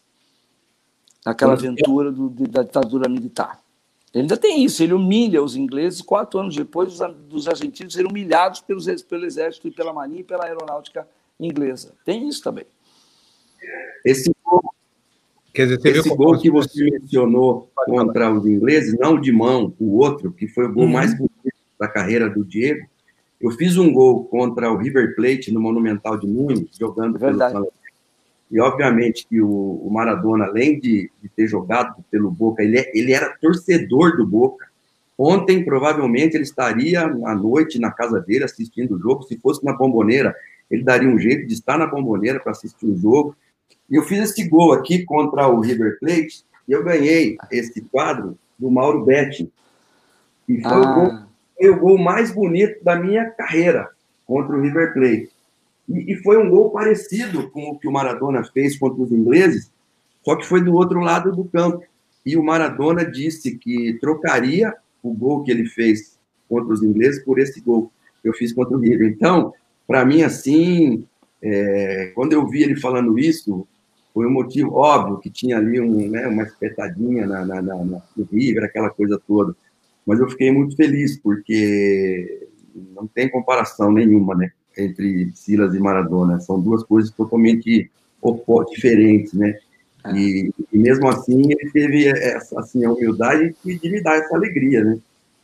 Pelo amor de Deus, você está se referindo ao, ao Manos de Deus, o gol de mão que ele fez? Não, não, não ele fez, ah, não, não. Ele pegou a bola no meio campo, driblou todo mundo, driblou o goleiro e fez o gol. E eu fiz um gol parecido ele, contra o, o River dribla, ele, ele, dribla, ele, é, ele dribla do lado direito, cinco, ele pega a bola antes do meio de campo, ele dribla do lado direito, ele passa por cinco ingleses, dribla o goleiro e faz o gol. Depois do jogo, um monte de jornalistas ingleses só perguntando para ele sobre o gol de mão. Jorge Valdano entra no, no, no meio ali da zona mista, puxa, puxa o Maradona e fala assim: Maradona, Diego, você sabe que com esse gol você atingiu o status de Pelé. E o Maradona disse que arregalou. Ele contou isso, o Valdano, num programa de televisão. E o, o Maradona disse que arregalou o olho e falou assim: Nossa, mas é isso tudo? É. E o Maradona falava assim: E eu pensei que. Eu, e um problema é que eu queria passar a bola para você, Valdano, mas toda vez que eu ia passar, aparecia o um inglês na frente. Aí eu fui obrigado a fazer o gol. Agora, o, o, o Luciano e Paulo Silas, deixa eu fazer uma última pergunta aqui para vocês, que é o seguinte: nós, eu até, até agora tenho dito isso aqui, então vou contrariar o que eu falei o seguinte: olha, é impossível você comparar Pelé com Maradona, assim como é impossível você comparar Isaac Newton com Albert Einstein. Mas eu quero saber, na opinião de vocês, quem é melhor, Pelé ou Maradona? Sem patriotada, vamos lá. O que vocês acham, tecnicamente falando? Silas. Pelé foi mais jogador. Cada um foi, cada um foi o, o único na sua época, mas é, comparando os dois, assim, até pelos títulos, né? O Pelé tem três títulos contra, do mundo contra um do Maradona. O Pelé tinha a perna esquerda, o Maradona não tinha a perna direita, é, assim, boa. O Pelé fez muitos gols de cabeça, o Maradona não era um exímio cabeceador. Né? O Pelé foi campeão do mundo com 16 anos. É, então, o Pelé fez mais de 1.200 gols, o Maradona não chegou nessa marca. Então, assim, estatisticamente, né, é, é, agora, na sua época, Pelé, o Maradona, e hoje o Leonel Messi dividindo assim um pouquinho com o Cristiano Ronaldo, mas Pelé na sua época único, Maradona é único, é, entre um e outro eu fico com o Pelé. E você, Luciano? Eu vou na linha do Silas com um acréscimo. A, na Copa América de 1989, aqui no Maracanã, teve um jogo Argentina e Paraguai. O Silas estava jogando esse campeonato, foi campeão, inclusive. E no jogo Argentina e Paraguai, num determinado momento, o Maradona pega uma bola no meio de campo, ele vê o goleiro paraguai adiantado e mandou um chute de lá do meio de campo. Gato Fernandes, Luciano, pai do é? Gatito Fernandes. Era o Gato Fernandes. Era o Gato Fernandes, que foi goleiro do Palmeiras e o filho é goleiro do Botafogo hoje. Isso. E aí eu me lembro, uma das raras vezes da minha vida que a gente estava, todo mundo no estádio, no Maracanã, começou a levantar, ficaram todo mundo em pé esperando a bola entrar. E a bola bate no travessão, não entra. E é uma jogada que foi a única vez que eu, que eu pensei assim, bom, agora ele parece com o Pelé mesmo, que o Pelé fez isso em 70, quando ninguém nunca tinha feito isso, o Pelé tentou a mesma coisa em 70 contra a Tchecoslováquia. Então, eu, eu acho assim, é diferente. No campo, especialmente no campo, eles, eles são muito bons, mas o Pelé tem mais conquistas e tem mais repertório do que o Agora, o Maradona me encantou esse, o tempo todo que ele jogou. E eu vi muito mais o Maradona jogar do que o Pelé. Porque, como eu tenho 60,2, quer dizer, 62, eu não, não vi direito o Pelé, vi algumas coisas, vi Pelé no estádio, vi o Pelé humilhar o meu time, o Palmeiras, um jogo 3 a 2 para o Santos, que ele, que ele fez no segundo tempo foi uma vergonha, eu nunca vi ele fazer tanta jogada. E, enfim, é isso. E eu estava assistindo você hoje de manhã, no, como eu faço sempre no Despertador. Eu, Fábio, eu vou dizer, eu não, eu não me sinto confortável quando a gente começa a comparar a vida privada dos dois. Eu não acho que um é mais símbolo que o outro. Eu acho que cada um teve uma trajetória. Por exemplo, o Pelé foi ministro. O Pelé teve a coragem de ser ministro no governo do Fernando Henrique Cardoso, que, convenhamos, na época era até um avanço democrático. O governo do Fernando Henrique, quando ele foi eleito, era um avancinho. É, ah, bom, aí o Pelé, quando faz os mil gols, ele, vai, ele fala o quê? Deus salve a elite? Não, pense nas crianças pobres. Ele tem o seu, seu jeito, ele não é o que a gente espera que ele seja, assim como o Maradona nunca foi. Tem isso também. O Maradona nunca foi o que se esperava. Aí, quando a gente fala, ah, o Maradona é de esquerda, não sei. Em 1978, tem esse fato aqui, ó. Em 78, não. Em 78, a Argentina foi campeã do mundo. No dia 7 de setembro de 79, é, a Comissão Interamericana de Direitos Humanos da OEA abriu, uma, abriu uma, um comitê para investigar denúncias de desaparecidos e mortos pela ditadura do, do Jorge Videla. Nesse dia, nesse mesmo dia, no Japão, a seleção argentina sub-20, que era, na época era juvenil, venceu a União Soviética e foi campeã do mundo. Um ano depois do, do time principal ter sido campeão do mundo, o time do Kempis. E, aliás, o Maradona quis muito jogar a Copa de 78, tinha 18 anos, ficou bravo com o técnico que não o convocou, o César Menotti, e não perdoou ele a vida inteira. Falava até com o César Menotti, mas não perdoava porque não levou, porque ele estava voando com 18 anos. Muito bem. Lá no Japão, Maradona é campeão. No, na mesma hora, uh, a Rádio Rivadavia, que era uma rádio muito popular na, na, na Argentina, uma rádio AM, tinha um locutor que era muito famoso, que é o José Maria Munhoz. O José Maria Munhoz começou a dizer assim: argentinos, cantem, comemorem, vão às praças, lotem o obelisco para mostrar, inclusive, para a OEA que não há tortura, que não há nada, porque ele era governista na época. E no dia seguinte, ele colocou num programa de rádio o Videla numa ponta da linha e o Maradona na outra ponta da linha, Maradona com 18 anos. O Videla meteu um monte de elogio no Maradona e o Maradona ofereceu o título ao Jorge Videla. E passou uns bons anos da vida dele sendo identificado como um cara que gostava do presidente da ditadura militar argentina. Quer dizer, depois, aí em 2000, antes de 2000, depois da, depois da Copa de 86, 87, ele vai para Cuba, conhece Fidel, é, troca receitas, come ostras com o Fidel, ficou amigão do Fidel, fez uma tatuagem na panturrilha esquerda dele com o Fidel e tinha no ombro direito Che Guevara. E passou a apoiar, inclusive, o Chaves da Venezuela. Aí sim ele passa a ter uma postura de esquerda. Então, você tem uma viagem aí do Maradona até ideológica, se for pensar. Ele tem um passeio e chega lá na ponta onde está hoje, mais recentemente. Ele apoiou Lula. E na eleição de 2002, ele postou fotos com uma camiseta escrito Lula.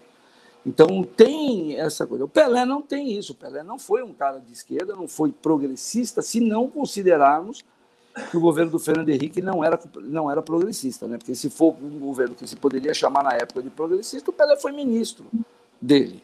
Então é tudo meio assim, entendeu? O Maradona levou 200 anos para reconhecer um filho. O Pelé não reconheceu uma filha, reconheceu outra, que inclusive é fisioterapeuta e andava estava cuidando dele recentemente da, da cirurgia do quadril eu não sei, ser humano, né? A gente faz as coisas para cá e para lá e vamos embora. Bom, Luciano e Paulo Silas, quero agradecer muito aos dois. Deixa eu voltar aqui para a tela, aqui, tirar um pouquinho do, do, do Maradona. Obrigadão para vocês, foi um prazer receber aqui, Luciano, você, Paulo Silas, mesma coisa. Tem uma super admiração por vocês. Luciano, espero que vocês apareçam mais, tá? aqui o dia inteiro ouvindo os dois falar do Maradona. Fábio, é, Fábio, eu fiquei meia hora esperando. Poxa, Tebni, mas não espere. Aqui é o seguinte, meu filho, quem não chora não mama. Pode perguntar, Tebni, vai lá.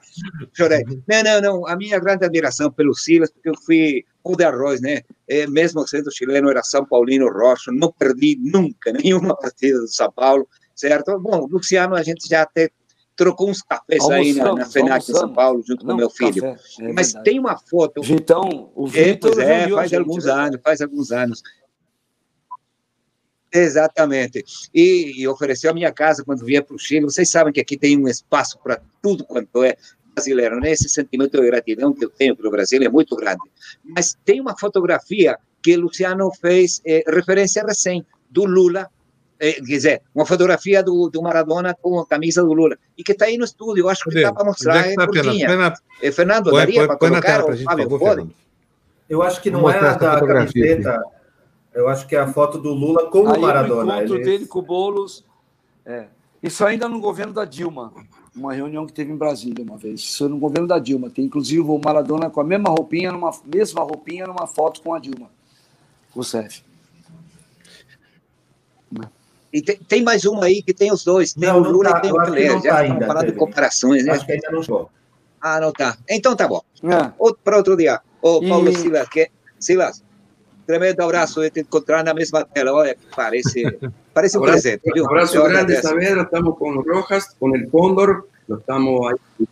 Así que um beijo muito grande para vos e para vocês aí, Fábio, para as meninas, para o Vitor aí, um beijo grande para vocês também. Luciano, você é meu, meu chefe lá na ESPN, então manda quem pode e obedece quem tem juízo. Então, quando ele me ligou, eu falei, hora que você quiser. Eu queria fazer uma, uma última pergunta. Fala, Lu. Fábio é, com relação à saúde do Pelé. É, Luciano, você que é jornalista e está sempre aí, uh, enfim, acompanhando, né? Como é que está a saúde do Pelé? Ele tá, fez 80 anos esse ano, ele, ele, teve aquela cirurgia do quadril e a partir dali parece que ele teve, enfim, não conseguiu se recuperar 100%, né?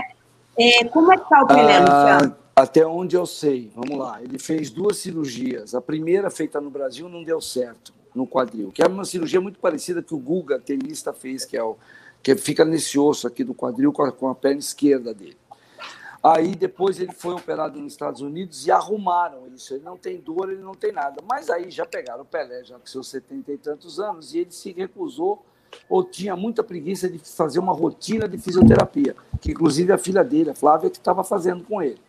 Então, até onde eu sei, ele anda com dificuldade. Hoje ele já tem um andador, ele anda de andador. Agora ele está inteiraço, ele está inteiraço, está lúcido, está uma beleza, na verdade. E ele tem. E isso deve ser genético, né? Porque a mãe dele, acho que é centenária e está viva aí, está firme também. Então, é, ele, não, ele comemorou Maravilha. o aniversário dele com um grupo pequeno de pessoas, porque ele não gosta mesmo de fazer festona no aniversário. E é isso. Não, é você que, né? É, é de Santos, né? Não, não, sou, trabalhei em Santos, na tribuna, oh, cobri oh. Pelé lá, já tive o prazer de entrevistar o Pelé dois. Nossa, que legal, Silas. Não, o Silas, o Silas tem um, a sala, um beijo a sala dos... Eu preciso ir.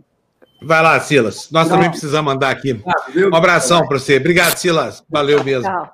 Luciano, um beijão para você. Obrigado por ter vindo aqui, viu? Espero que você, agora que você aprendeu o caminho de casa, você, você apareça mais, tá bom? Tá, vou caprichar. E eu queria mandar um beijo na Mali, que eu não falei com ela direito. Foi minha chefe, velho.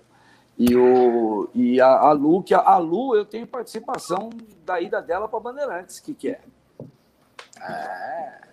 É, é o Luciano verdade, trabalhou com a gente lá no Terra. Terra TV. Isso. Agora é a nossa chefe aqui. Eu mandei a minha coluna para o Luciano. Ele trabalhava na Bandeirantes e foi ele quem recebeu ali o meu material de repórter, ainda foquinha da tribuna, e aprovou a minha entrada na Band. Muito bacana, te deu essa contra... alguma, viu? O, Beijo, o Luciano também tem tudo a ver. O Luciano. Eu era foca e ele já era chefe. Ele foi meu primeiro chefe. Ele, ele foi todo mundo aqui.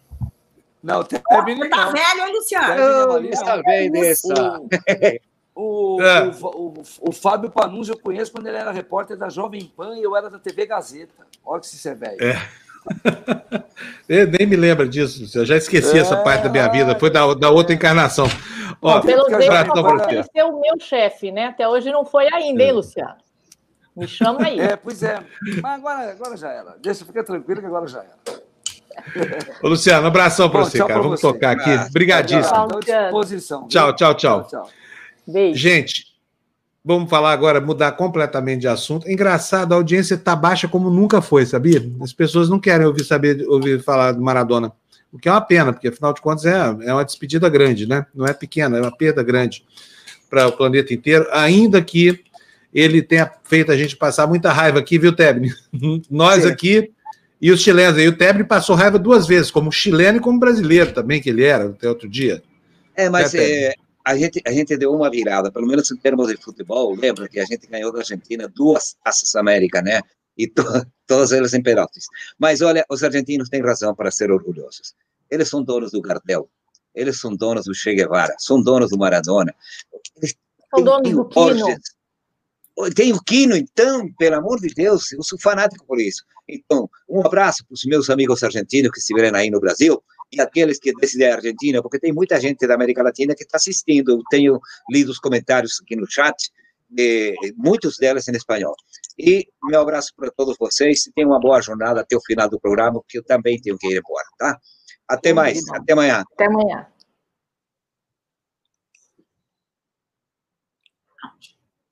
Fábio, você está sem áudio.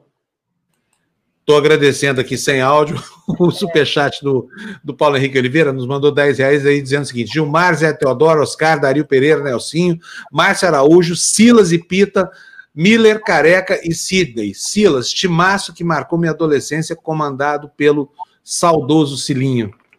A gente leu um pouquinho atrasado aqui seu superchat, mas está lido. O Silas está aqui na área de espera, ouviu aqui a leitura, tá bom? Bom, gente, vamos falar de outra coisa então. Vamos mudar de assunto agora, voltar a falar sobre, sobre política, sobre implicações. Vocês estão vendo a situação lá em Curitiba, né?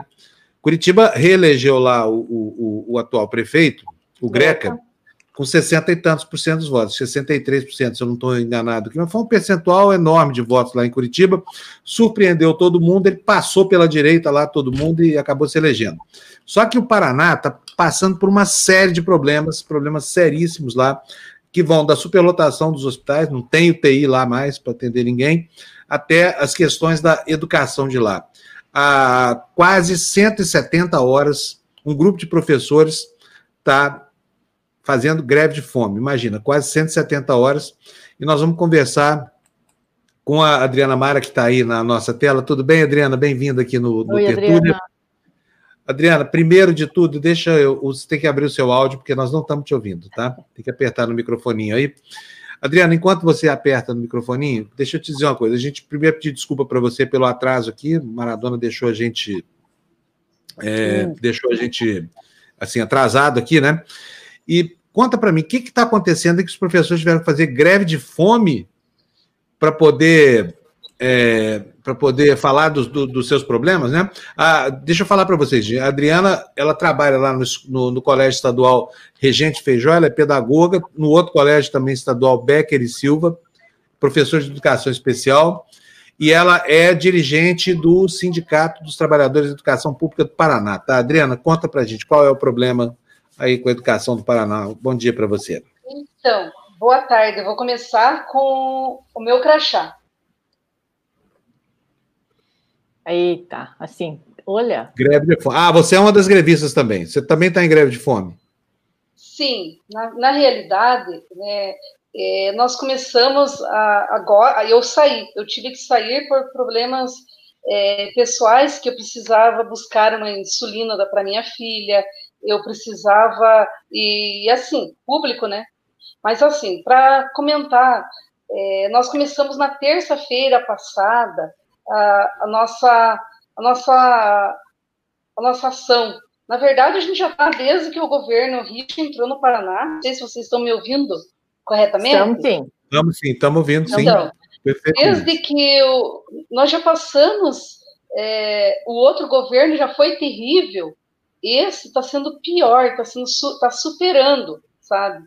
É, por conta de ter na, na Secretaria da Educação do Paraná um, um tecnocrata, uma pessoa que é o Renato Feder, ele não é ligado à educação propriamente dita, é um tecnocrata, e, e assim, tudo que a gente tinha conquistado, direitos, a gente está perdendo tudo, tudo, tudo.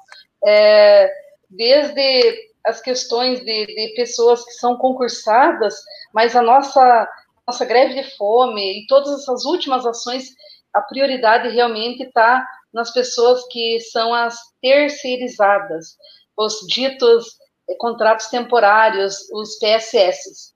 Então, esses que estão sendo, é, de uma forma muito brutal, sendo penalizados por esse governo. Então, vou explicar para vocês como ocorreu. Na terça-feira passada, de manhã, nós fizemos uma caminhada de aproximadamente uns 7 quilômetros desde o Parque Barigui. É, quem conhece Curitiba sabe que é um parque bem bonito, e também de Atos. Nós saímos a pé e fomos até o Palácio Iguaçu, porque nós precisávamos de respostas. Respostas essas sobre. É, são 30 mil educadores que estão vão perder os empregos agora no final do ano. Então, 30 mil educadores no Paraná é, é, mais ou menos umas 20 mil desses, dessas pessoas são professores e os 10 mil são agentes da, da limpeza, da, de, da merenda, aquelas pessoas, esses 10 mil ainda são as pessoas que recebem os menores salários no, na educação do Paraná.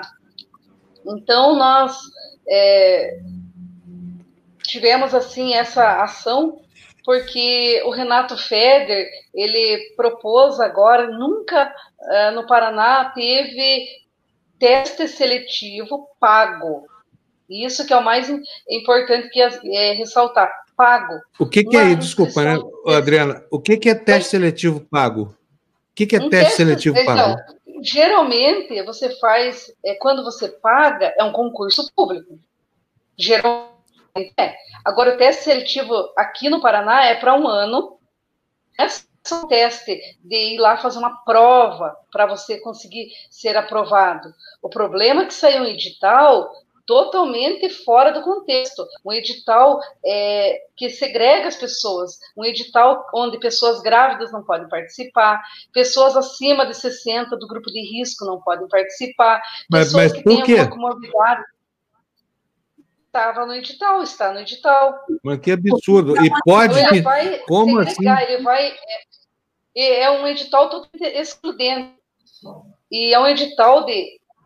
É, não é nem teste seletivo, é, é, se fosse teste seletivo seria bom, é um processo seletivo seriado, que é o PSS, mas para um ano, é. podendo ou não é, prorrogar por mais um ano. Só que detalhe, Olha.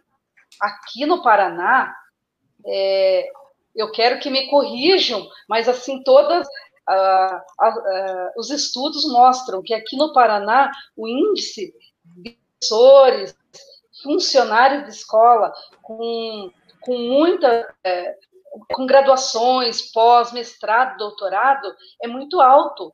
Então, nós temos, assim, no Paraná, pessoas muito capacitadas.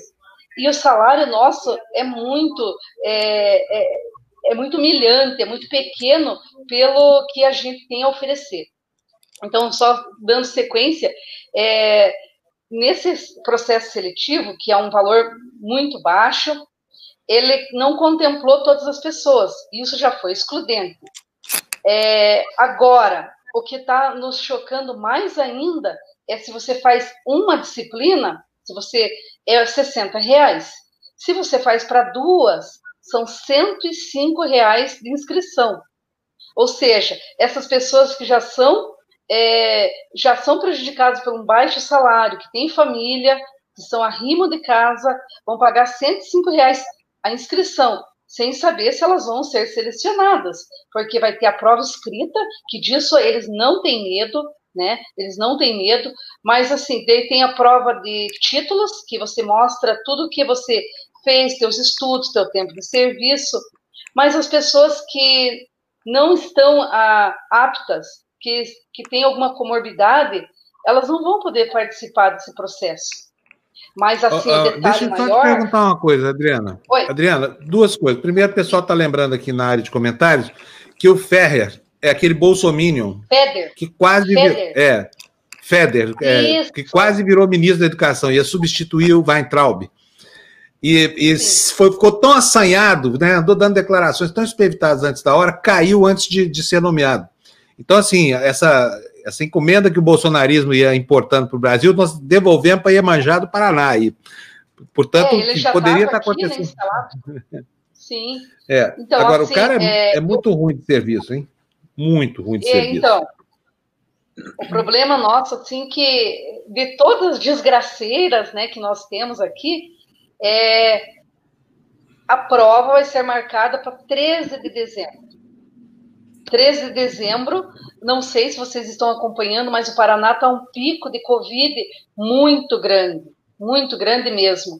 Eu mesma tive a Covid há dois meses atrás, me recuperei, não tive, assim, nenhuma alteração no meu corpo, né? Estou tranquila, mas, assim, é, Curitiba e a cidade onde eu moro é Ponta Grossa, não tem leitos não tem é, leitos de UTI, a situação aqui está caótica. Então a gente precisa denunciar isso ao mundo, ao Brasil, que em meio de uma pandemia, uma, no meio da pandemia, o Renato Feder quer montar um dia de prova presencial no dia 13 de dezembro.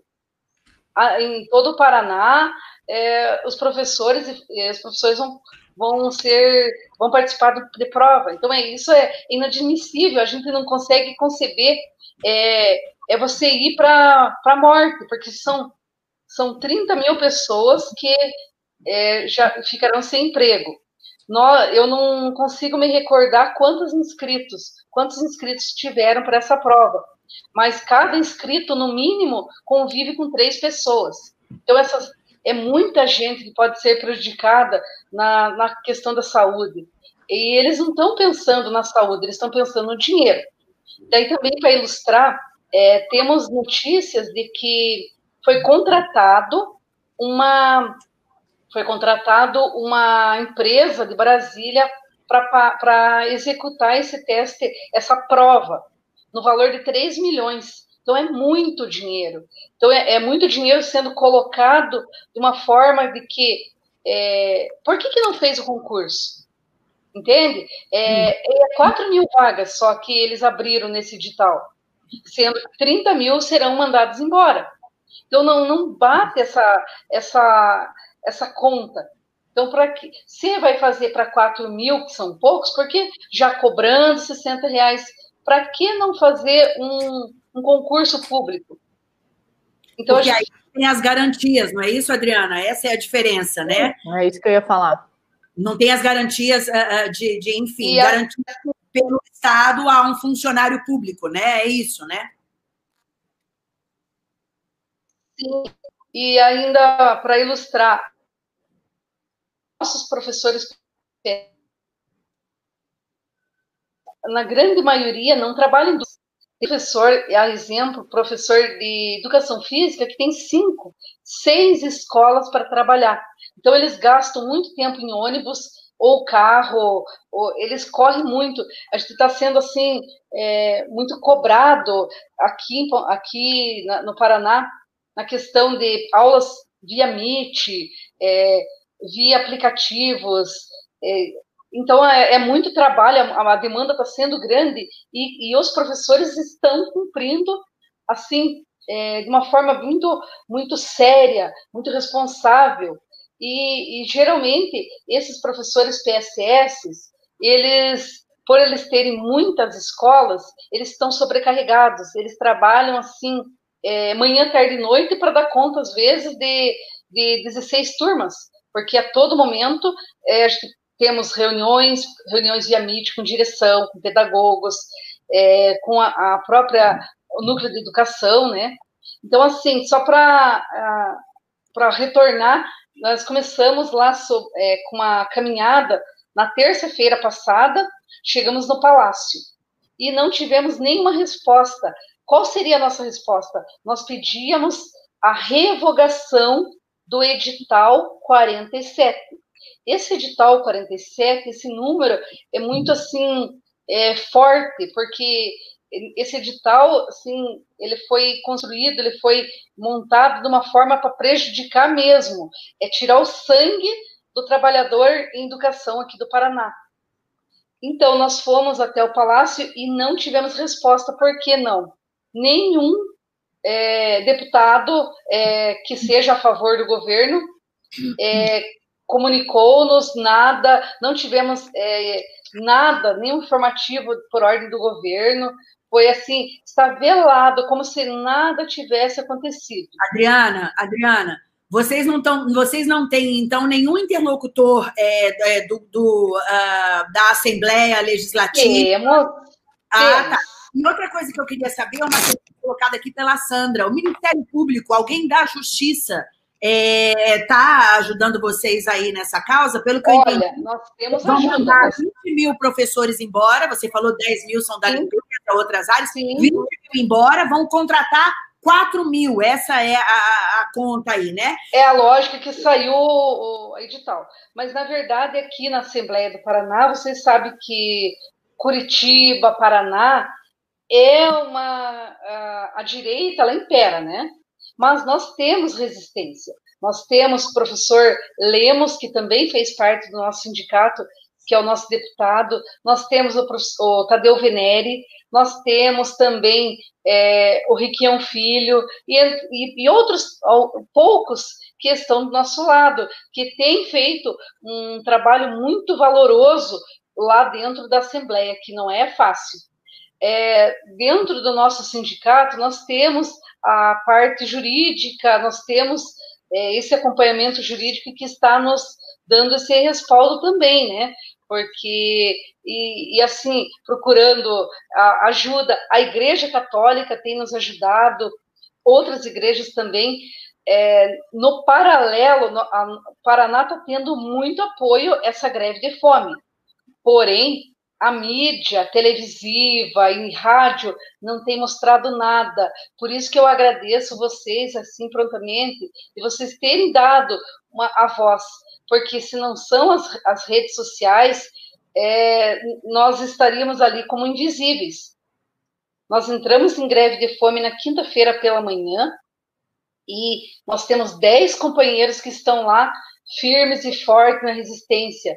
E se não fosse isso, se não fosse as redes sociais, a gente seria invisível. Na TV aqui do Paraná não, não aparece nada, nenhuma emissora. São quantas Primeiro, pessoas, Adriana, que continuam em greve de fome? Estamos em 10. Eles estão em 10 pessoas. 10 pessoas. É, nós temos a professora Tha Thaís, ela é professora é, concursada e ela está lá, é, emagreceu 7 quilos. Nós temos o nosso presidente do Sindicato do Paraná, o professor Hermes Leão, que está lá, perdeu vários quilos e está assim, é, ele dá entrevista, ele conversa com as pessoas, ele ali se reúne com os colegas, mas ele está assim, tendo uma força tão grande que eu acredito, né, para quem acredita, independente de religião, assim, mas a, é uma força tão grande, são pensamentos positivos tão bons assim que estão indo para lá, emanando, que isso está dando força. É, saber que cada dia a gente tem recebido inúmeras mensagens dos colegas dando apoio, dando força. Por quê? Porque nesse momento, nessa conjuntura de aula é, remota, né, atendimento via, via aplicativos, não teria como a gente fazer uma greve, porque greve mesmo, uma greve de uma forma que a gente já fez lá em 2015, que nós levamos eh, balas, bombas, gás lacrimogêneo, greve mesmo, é, física, a gente não teria como fazer. Então, num ato extremo, nós que estávamos na quarta-feira à noite, lá no plenarinho da Assembleia Legislativa, nós estávamos em 74 pessoas, conversamos e decidimos que a greve de fome seria um ato mais extremo, o ato era o ato que a gente é, é a, a última é, cartada nossa, porque a gente já tinha perdido tudo. Então, não foi o sindicato que decidiu vocês vão fazer greve de fome, não nós estávamos em 74 pessoas, conversamos, é, nós vimos todas as pessoas ali, fomos uh, vendo quem com certeza cons conseguiria é, participar. Tanto é que das 74 pessoas, entramos em 47 em greve de fome. E 47 é um número muito simbólico. Para revogar o edital 47, entramos em 47. Mas ao longo dos dias, algumas pessoas precisaram sair por conta da saúde que ficou debilitada, por conta de pessoas da família que estavam precisando de auxílio também, que também estavam adoentadas, e entre outros problemas. Mas aguentamos firme. Eu fiquei cinco dias lá, e assim, até agora, hoje é o oitavo dia, né?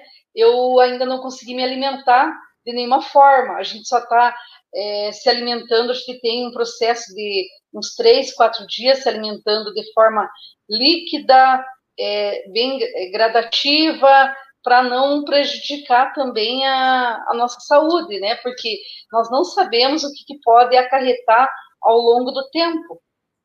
Mas Adriana, é... Oi. De, deixa eu te perguntar uma coisa. Eles, esse edital aí vai botar na rua 20 mil professores, Vão terceirizar 4 mil, porque é essa Sim. conta, eles terceirizam.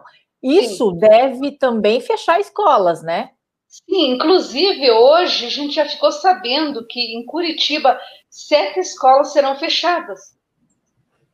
E é todo dia a gente acorda com notícias péssimas aqui do Paraná, é, nas redes sociais. É, é muita assim, é muita barbárie que está acontecendo no nosso Paraná e precisamos denunciar, mostrar para o mundo o que está acontecendo. Que se vocês conversam aqui mesmo no Paraná com as pessoas cidadãos comuns, é, a gente tem a gente sabe de casos de professores e pessoas que andam em Uber, em ônibus e perguntam, as pessoas não estão sabendo. Por quê? Por conta da mídia. A mídia não está apresentando nada. As, as, as TVs abertas, as rádios, né, por interesses que a gente é, sabe que acontece. mas o que está acontecendo é atos todos os dias nas cidades. Ontem, em todas as cidades, é, fizeram atos de luz, luz acesa, todo, às 8 horas da noite, as pessoas acenderam velas, as pessoas publicaram as hashtags de, é, de revoga o edital, de prova não, de greve de fome, de luzes para a vida. Aqui em Ponta Grossa nós temos um movimento muito bonito, aqui na cidade de Ponta Grossa, no Paraná, de, de professores que abriram uma hashtag é, Vidas de Professores Importam. Então eu achei assim, é muito, é muito apoio, é muita solidariedade, porque apesar das pessoas lá fora acharem que o Paraná é direitona, que tem. Ixi, a internet está horrível. Adriana. Bolsonarista, nós também temos a resistência. Adriana, está tá muito então, ruim a, a transmissão da internet. Se fortalece eu vou ter que... a cada dia. É, não dá. Eu vou, vamos agradecer. A Andréia vai fazer isso por nós aqui. Adriana, desculpa, está muito ruim a transmissão pela internet. Vocês têm a nossa solidariedade, nós vamos seguir acompanhando vocês, tá bom? Agradeço muito a entrevista sua aqui. É, a gente vai nos próximos dias acompanhar essa greve, porque é muito grave, né? Que 10 pessoas estejam fazendo uma greve de fome até agora, não tem uma notícia nos jornais do Paraná. A gente olha que absurdo. Entenderam por que a gente sai da imprensa formal e vem aqui para a internet? Catar moedinha aqui no YouTube, como falam depreciativamente sobre a gente, por causa disso. A imprensa é venal em algumas coisas e essa é uma delas. Então, nós estamos junto com vocês aí, vamos seguir acompanhando. Ninguém Obrigado pela sua né, entrevista. O projeto de sucateamento da, da, educação, que isso é um projeto, é, né? O Paulo exatamente. Freire já falava isso e é um projeto. Muito grave. É isso aí. Eu vou aproveitar Olha, de vocês, tá? Eu tenho agora um compromisso daqui a pouco. Um Obrigado, então, Lulu. Tchau, Lulu. Obrigada pela companhia mais uma vez. Nos vemos à noite, às oito da noite, lá no canal Luciana Oliveira com a Indignada. É, é, o canal Luciano Liviero no YouTube, é youtube.com barra Luciana Liviero, sem é. ir. Luliviero. Luliviero, Luliviero. Um Maravilha, Lu, um beijão para você. Um beijo, Obrigado. Lu. Tchau, tchau, tchau. Tchau. Olha, outro assunto que não sai na mídia de jeito nenhum aqui no Brasil: Igreja Universal do Reino de Deus. Aconteça o que acontecer, não sai, tá? É preciso fazer aqui uma ressalva com relação à Folha de São Paulo, de vez em quando dá uma notícia ou outra. E eu vou trazer para a nossa live agora o bispo Felner Batalha. Ele é da IURD lá de Angola, foi um dos líderes dessa insurreição que terminou com a tomada de comando lá pelos angolanos da, dos templos da Igreja Universal do Reino de Deus. Por quê? Racismo, evasão de dinheiro. Agora teve no, no dia 24, hoje nós estamos no dia 26, né? Então foi anteontem, aconteceu lá em Angola um, uma condenação dos bispos brasileiros que estavam ali porque desacataram o oficial da Polícia Militar, foram condenados a 45 dias de, de, de prisão. É, Felner, bem-vindo aqui à nossa live mais uma vez. Muito obrigado, viu, pela sua disposição em atender a gente. Conta para nós o que exatamente está acontecendo aí é, em Angola, por favor, Bispo. Bom dia para você. Bom dia, boa tarde aí, né? Já é bem tarde em Angola, né? Boa tarde, boa tarde aqui em Angola, bom dia aí no Brasil. E obrigado pela oportunidade, mas também quero vos dar nota que não vos ouço uh, em perfeitas condições, há muitos cortes e gostava, se me fez alguma pergunta eu não entendi, eu gostava que uh, repetisse, mas se apenas quer saber como está a situação uh, da Igreja Universal do Reino de Deus aqui em Angola, eu já posso sim uh, vos dar uh, o ponto de situação. Se for é, outra sim, pergunta, por favor, repita. Mas É, não, não, é exatamente essa exatamente pergunta. Isso, né? A gente queria saber do senhor exatamente o que, que aconteceu que os bispos brasileiros foram agora condenados pela Justiça de Angola. O que, que foi que eles aprontaram aí? Ah, ok, ok, agora entendi. O, o, o, vocês querem saber uh, com relação a, aos últimos acontecimentos aqui em Angola, que resultou no julgamento e condenação de três bispos da Igreja Universal do Reino de Deus, mais um pastor e quatro seguranças da empresa privada de segurança.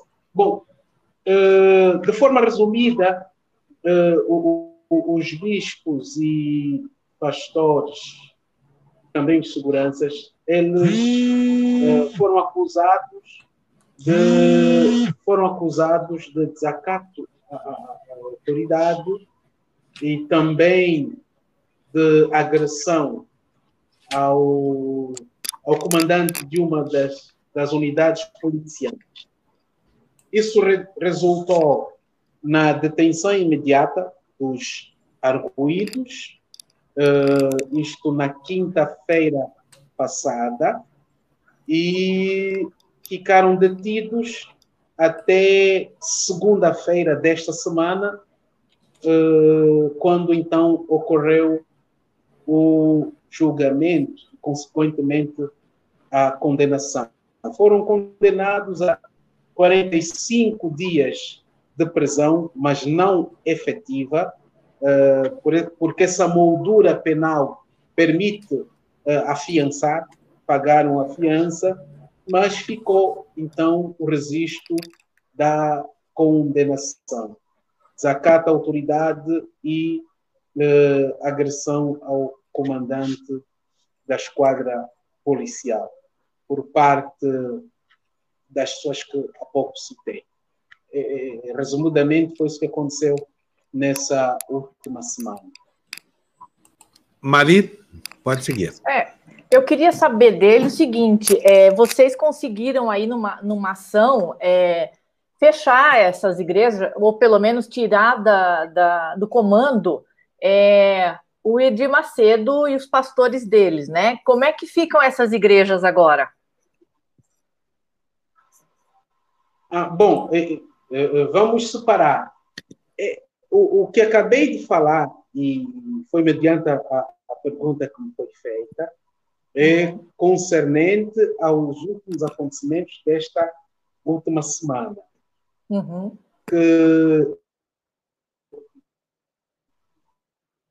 não tem a ver necessariamente com o processo crime que decorre nos seus trâmites legais. É, o que aconteceu essa última semana foi um, um, um, incidente que resultou no que eu já falei para não ser repetitivo. Agora, quando diz ou quando quer saber acerca do processo crime, esse processo ainda está a decorrer, uh, está na fase de instrução e investigação. Uh, segundo o Ministério Público de Angola, a Procuradoria-Geral da República, uh, depois de terem feito algumas buscas e apreensões nos escritórios e em alguns templos da Igreja Universal do Reino de Deus aqui em Angola, onde apreenderam documentos e computadores, então, a PGR, depois de ter feito, uh, vamos dizer assim, analisar os documentos, uh, entenderam que há vestígios, grandes vestígios de crimes, de crimes, e, e por conta disso, a PGR resolveu apreender templos. 99% dos templos e locais de cultos da Igreja Universal do Reino de Deus em Angola estão apreendidos porque, no entender do Ministério Público, uh, ali estão a considerar como cena de crime e pela documentação apreendida nos computadores, uh, as informações que ali encontraram, eles viram que há indícios grandes, grandes indícios de crimes.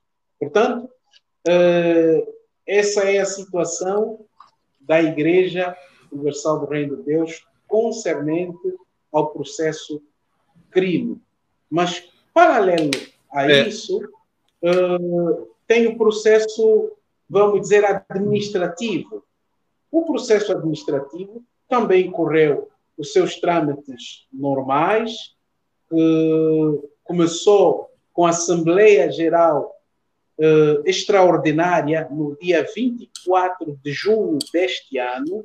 Essa Assembleia Geral destituiu a anterior uh, uh, liderança, que era liderança espiritual comandada pelo bispo Honorilton Gonçalves, e a liderança, vamos dizer assim, administrativa pelo bispo Pedro Correia da Silva, foram destituídos em Assembleia Geral Extraordinária por conta dos crimes denunciados pela comissão, hoje Comissão de Reforma. Anteriormente era um grupo de 330 pastores que denunciaram crimes eh, como eh, branqueamento de capitais, invasão de divisas, lavagem de dinheiro e também crimes contra direitos humanos, eh, imposição à vasectomia e também racismo. Ora,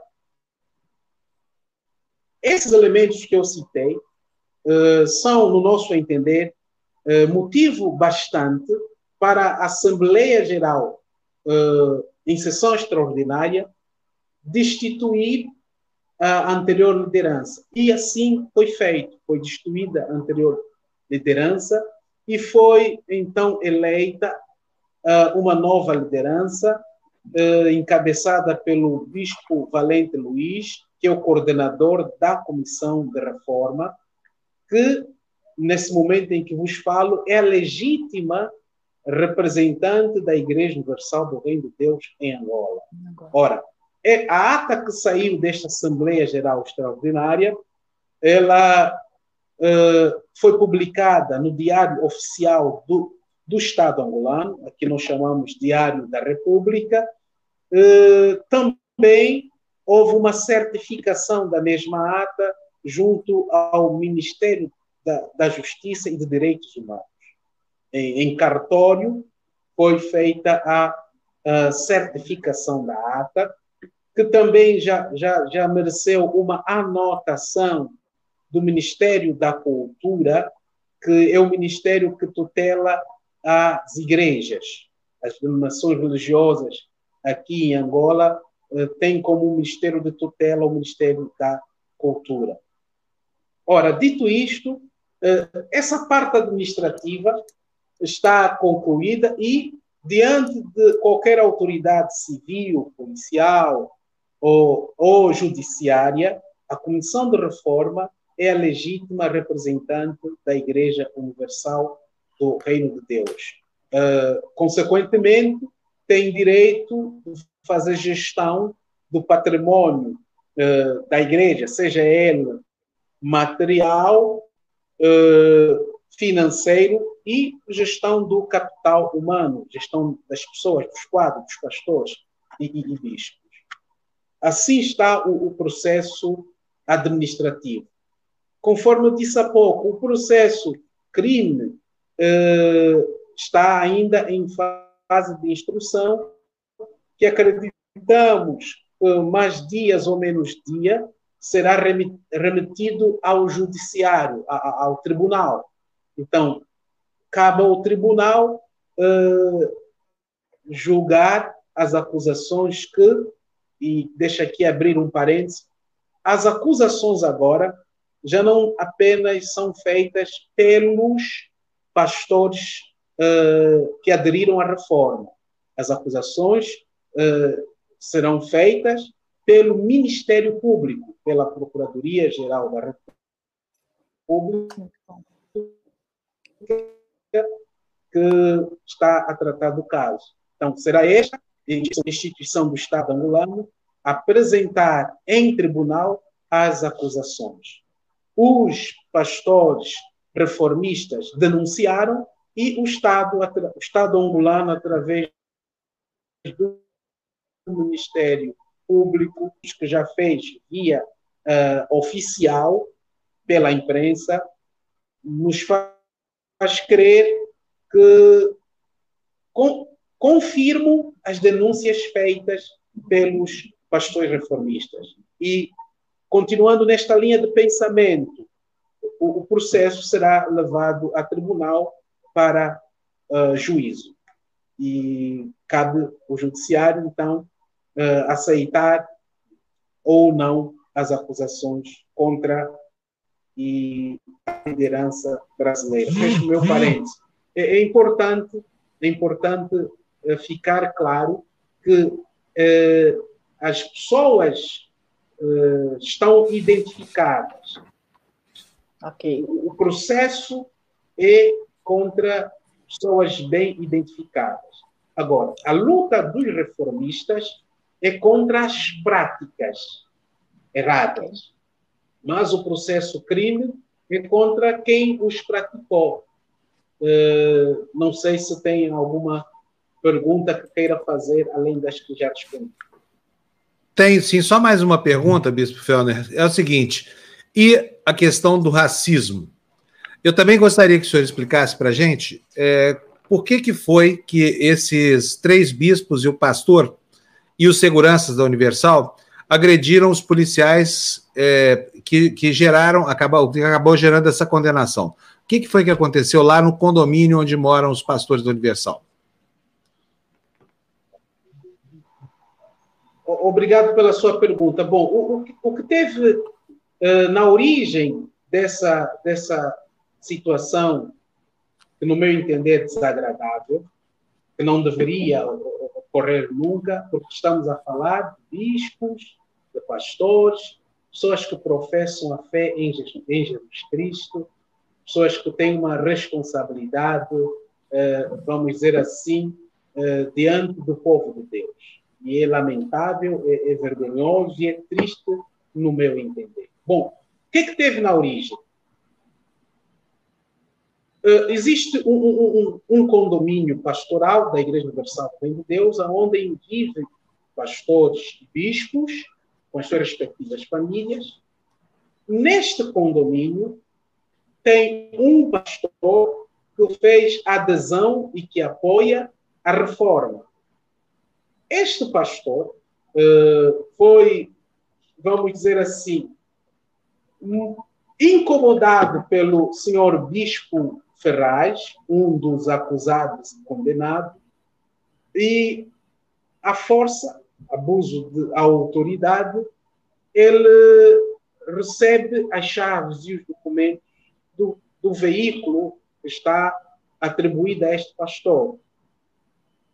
Na ausência dele, o, o carro estava na estação de serviço, o bispo, o bispo o bispo Ferraz vai até a estação de serviço e essa estação de serviço é mesmo no quintal do condomínio. Recebe as chaves e a documentação.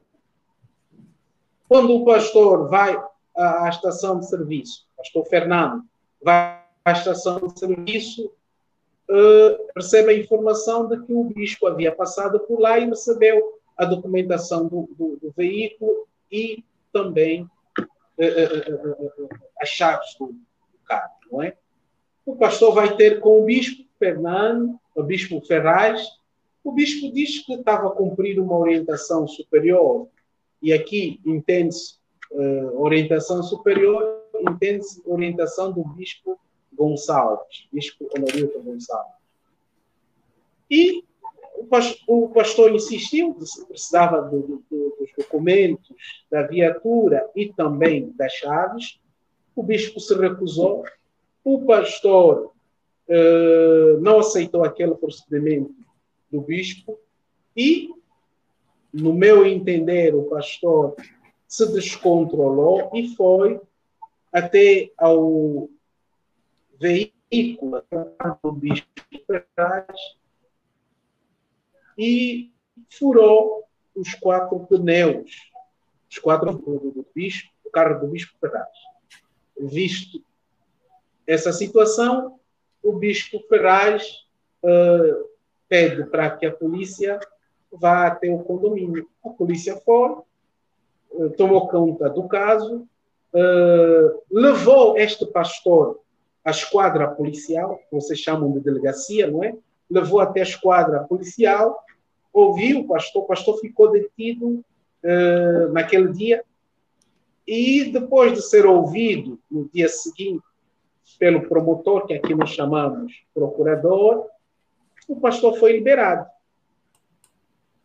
Quando este pastor foi liberado pelo promotor, que é aqui procurador, uh, chega até ao condomínio, o, o, o, o bispo Ferraz, a segurança, entenderam que o pastor Fernando já não podia entrar mais na sua casa.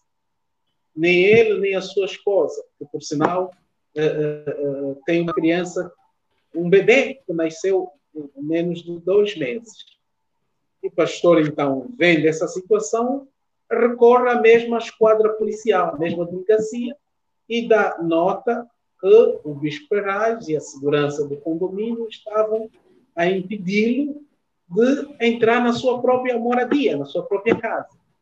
Ora, o, o comandante dessa delegacia, aí chamam de delegado, não é?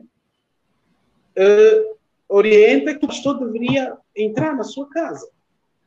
Mas como havia resistência, então o próprio comandante, acompanhado por alguns policiais, dirigiram ao condomínio para que o pastor Fernando voltasse para casa. Foi aí então que houve esse choque, porque o, o bispo Ferraz, uh, mais alguns pastores, uh, entendiam que o, pastor Fernando não, Fernando não podia entrar em casa. Então, a polícia usou da sua autoridade para repor um direito, é, é um direito do pastor ter que ir para a casa dele. Foi quando, então, os policiais foram agredidos. Houve desacatos e houve agressões. Depois desse, dessas agressões e dos referidos acatos, a polícia usou da sua, da sua autoridade. Uh, deteu uh, os acusados e condenados, foram até a, a delegacia, que nós chamamos de esquadra policial, onde uh, permaneceram de quinta até o dia do julgamento, que foi segunda-feira desta semana. Resumidamente, foi isso que ocorreu uh, infelizmente. Bom, muito obrigado, Bispo. A gente fica sempre aqui na torcida para que vocês consigam se livrar logo desses estrupícios aí. Sabe, o problema do racismo em Angola é algo que envergonha os brasileiros. Não sei se o senhor sabe, o Brasil está enfrentando uma onda de protestos aí por causa de assassinatos praticados por, por, por policiais a serviço de, de supermercados aqui. E, e nos constrange racista. muito, sabe? Qualquer atitude racista. E eu acho um desplante, de repente, saírem pastores brancos do Brasil para infernizar a vida da população de Angola, que é, que é, é majoritariamente negra, né? Isso nos constrange muito, então o senhor conte com a nossa solidariedade aí, tá bom? Um grande abraço para o senhor, Bispo Precisando, estamos aqui, pastor. Acho que ele não está nos ouvindo mais, mas tudo bem, está dado nosso recado, viu, Bispo? Eu, eu, queria... eu, eu não ouvi bem, mas uh, uh, obrigado eu pela oportunidade que nos foi uh, dada para informar a opinião pública brasileira e que Deus continue a, a abençoar o vosso trabalho. Amém. Um abração para o senhor. Muito obrigado, viu, Bispo? Tchau. Bispo Fiel na Batalha, sempre atendendo a gente, muita gentileza aqui desde agora. E é bom que, que se esclareça isso, né, Fábio? Porque as coisas chegam muito tortas por aqui, né? É. Ninguém sabe de verdade o que acontece entre essa, esse processo da IURD lá em Angola. Exatamente. Olha, antes da gente se despedir aqui, deixa eu falar, nós atendemos aqui uma, uma sugestão da nossa comunidade e diminuímos o número de entrevistados. O Tertúlio, você deve ter percebido, a gente normalmente começava o programa sempre com quatro pessoas aqui, meia hora para cada convidado. Agora nós baixamos isso para três, para a gente ter mais manobrabilidade aqui também, né? Para uma entrevista, às vezes, gera mais interesse que a outra, essa coisa toda. Agora, não estamos entendendo essa audiência baixíssima que nos acomete Fábio, aí. O Edu Moreira já avisou, é um ataque hacker, todos os sites progressistas estão Estão Agora, me, me, me espanta muito saber que sites só progressistas. Por quê? Sabe? Que diabo de coisa é essa? Eu acho que, o, que, que isso não é um ataque hacker, não. Há muito tempo que a gente desconfia aqui desses algoritmos que não são transparentes, né? Por que, que num dia a audiência chega a 700, 800, no dia seguinte ela fica em cento e pouco, sendo que a, a gama de interesse é a mesma? A gente acha que tem gato nessa tuba aí, sabe? Eu não me conformo muito com isso, não. Não sei de que forma esse ataque hacker acontecendo. De qualquer forma, fica aí o alerta para você. A gente precisa muito que vocês nos ajudem a disseminar a nossa audiência. E vou aproveitar aqui para divulgar uma maneira alternativa de conhecer a TV Democracia, né, Mali? Porque é sempre muito importante. Vou até escrever aqui. É, um, é uma nova plataforma de vídeo chamada Odyssey, de Odisseia, né? O-D-Y-S-E-E.com barra. Uh, cadê? Vou escrever aqui para vocês. Eu estou escrevendo aqui, barra arroba TV Democracia vai estar aí na sua tela. Eu gostaria que vocês fossem lá, se inscrevessem, porque pode ser que a gente precise dessa, dessa via alternativa, tá bom? Olha só, odc.com barra arroba TV Democracia. É um pouquinho diferente do YouTube, porque eles colocam essa arroba aí na frente do link. Vai lá conhecer, porque você vai gostar do que você vai ver, tá bom? Deixa eu ver se eu consigo mostrar aqui para vocês é, é, como é que fica o nosso material lá. É basicamente um, um, é. um espelho do, do espelho. YouTube, viu, Malita? Você já viu, né? Eu já vi. É um espelho, sim. É, vamos aqui, arroba TV Democracia. Eu vou é, entrar aqui na nossa página lá e vou mostrar para vocês, tá bom? Cadê? Vamos dividir a tela. Onde é que está? Está aqui. Olha só que gracinha, ó. Tá vendo só? É praticamente a mesma coisa que o YouTube. É tudo, entra sozinho, essa coisa toda. Mas aqui não tem os nossos conteúdos ao vivo, tá? Essa aqui eu acho que é a principal diferença. E esse banner aqui está desatualizado, eu preciso mudar isso aqui. Vou aproveitar para fazer. Não sei se vou fazer esse fim de semana, não, porque esse fim de semana, viu, Maria? Eu estou de mudança. Ah, né? estamos vindo para a praia? Estamos indo para a praia definitivamente, passar um bom tempo lá. É, é, e, é, então, mas isso não vai impedir que a gente no domingo faça aqui a apuração, né? Nós vamos fazer a mesma coisa que fizemos no primeiro turno. Se você uhum. quiser acompanhar a contagem dos votos, ninguém vai perder informação nenhuma, porque a Globo, a, a Folha de São Paulo, está todo mundo faz do mesmo jeitinho que a gente faz. Nós vamos ter aqui convidados à nossa mesa, que foram os mesmos convidados, espero, aqui do primeiro turno, que nos ajudaram muito, né? Aliás, Mali, precisamos começar a produzir isso já a partir de hoje, né? Já começamos. Para que a gente possa ter uma mesa bem legal. Vai começar às 5 horas da tarde. Logo depois das 5 horas da tarde é, vai haver a abertura das urnas. Essa eleição é uma eleição muito mais rápida. Então, se tudo der certo, se não houver hacker atacando o TSE, essa coisa toda, até às 8 da noite o problema está resolvido. Muito antes, eu acho. Eu é, acho que muito e, antes. E é, nós vamos até, prevendo aqui, até às 8 da noite. Se não houver nenhuma intercorrência na Justiça Eleitoral, às 8 horas nós já vamos saber quem são os prefeitos das 57 cidades que estão fazendo o segundo turno. Essa eleição é uma eleição muito menos complexa, até porque na urna só tem dois, então o processamento é mais rápido e a transmissão dos dados para o TSE também, onde é feita a totalização, também é mais rápida, tá bom? Então vocês não percam, é, vamos, nós vamos estar é, acompanhando para e passo essa apuração e queremos convidar você, vem aqui para a TV Democracia assistir com a gente. Vão estar aqui Florestan Fernandes, mais um, um, um, uma gama gigante de convidados. A Mali vai estar também, viu, Mali?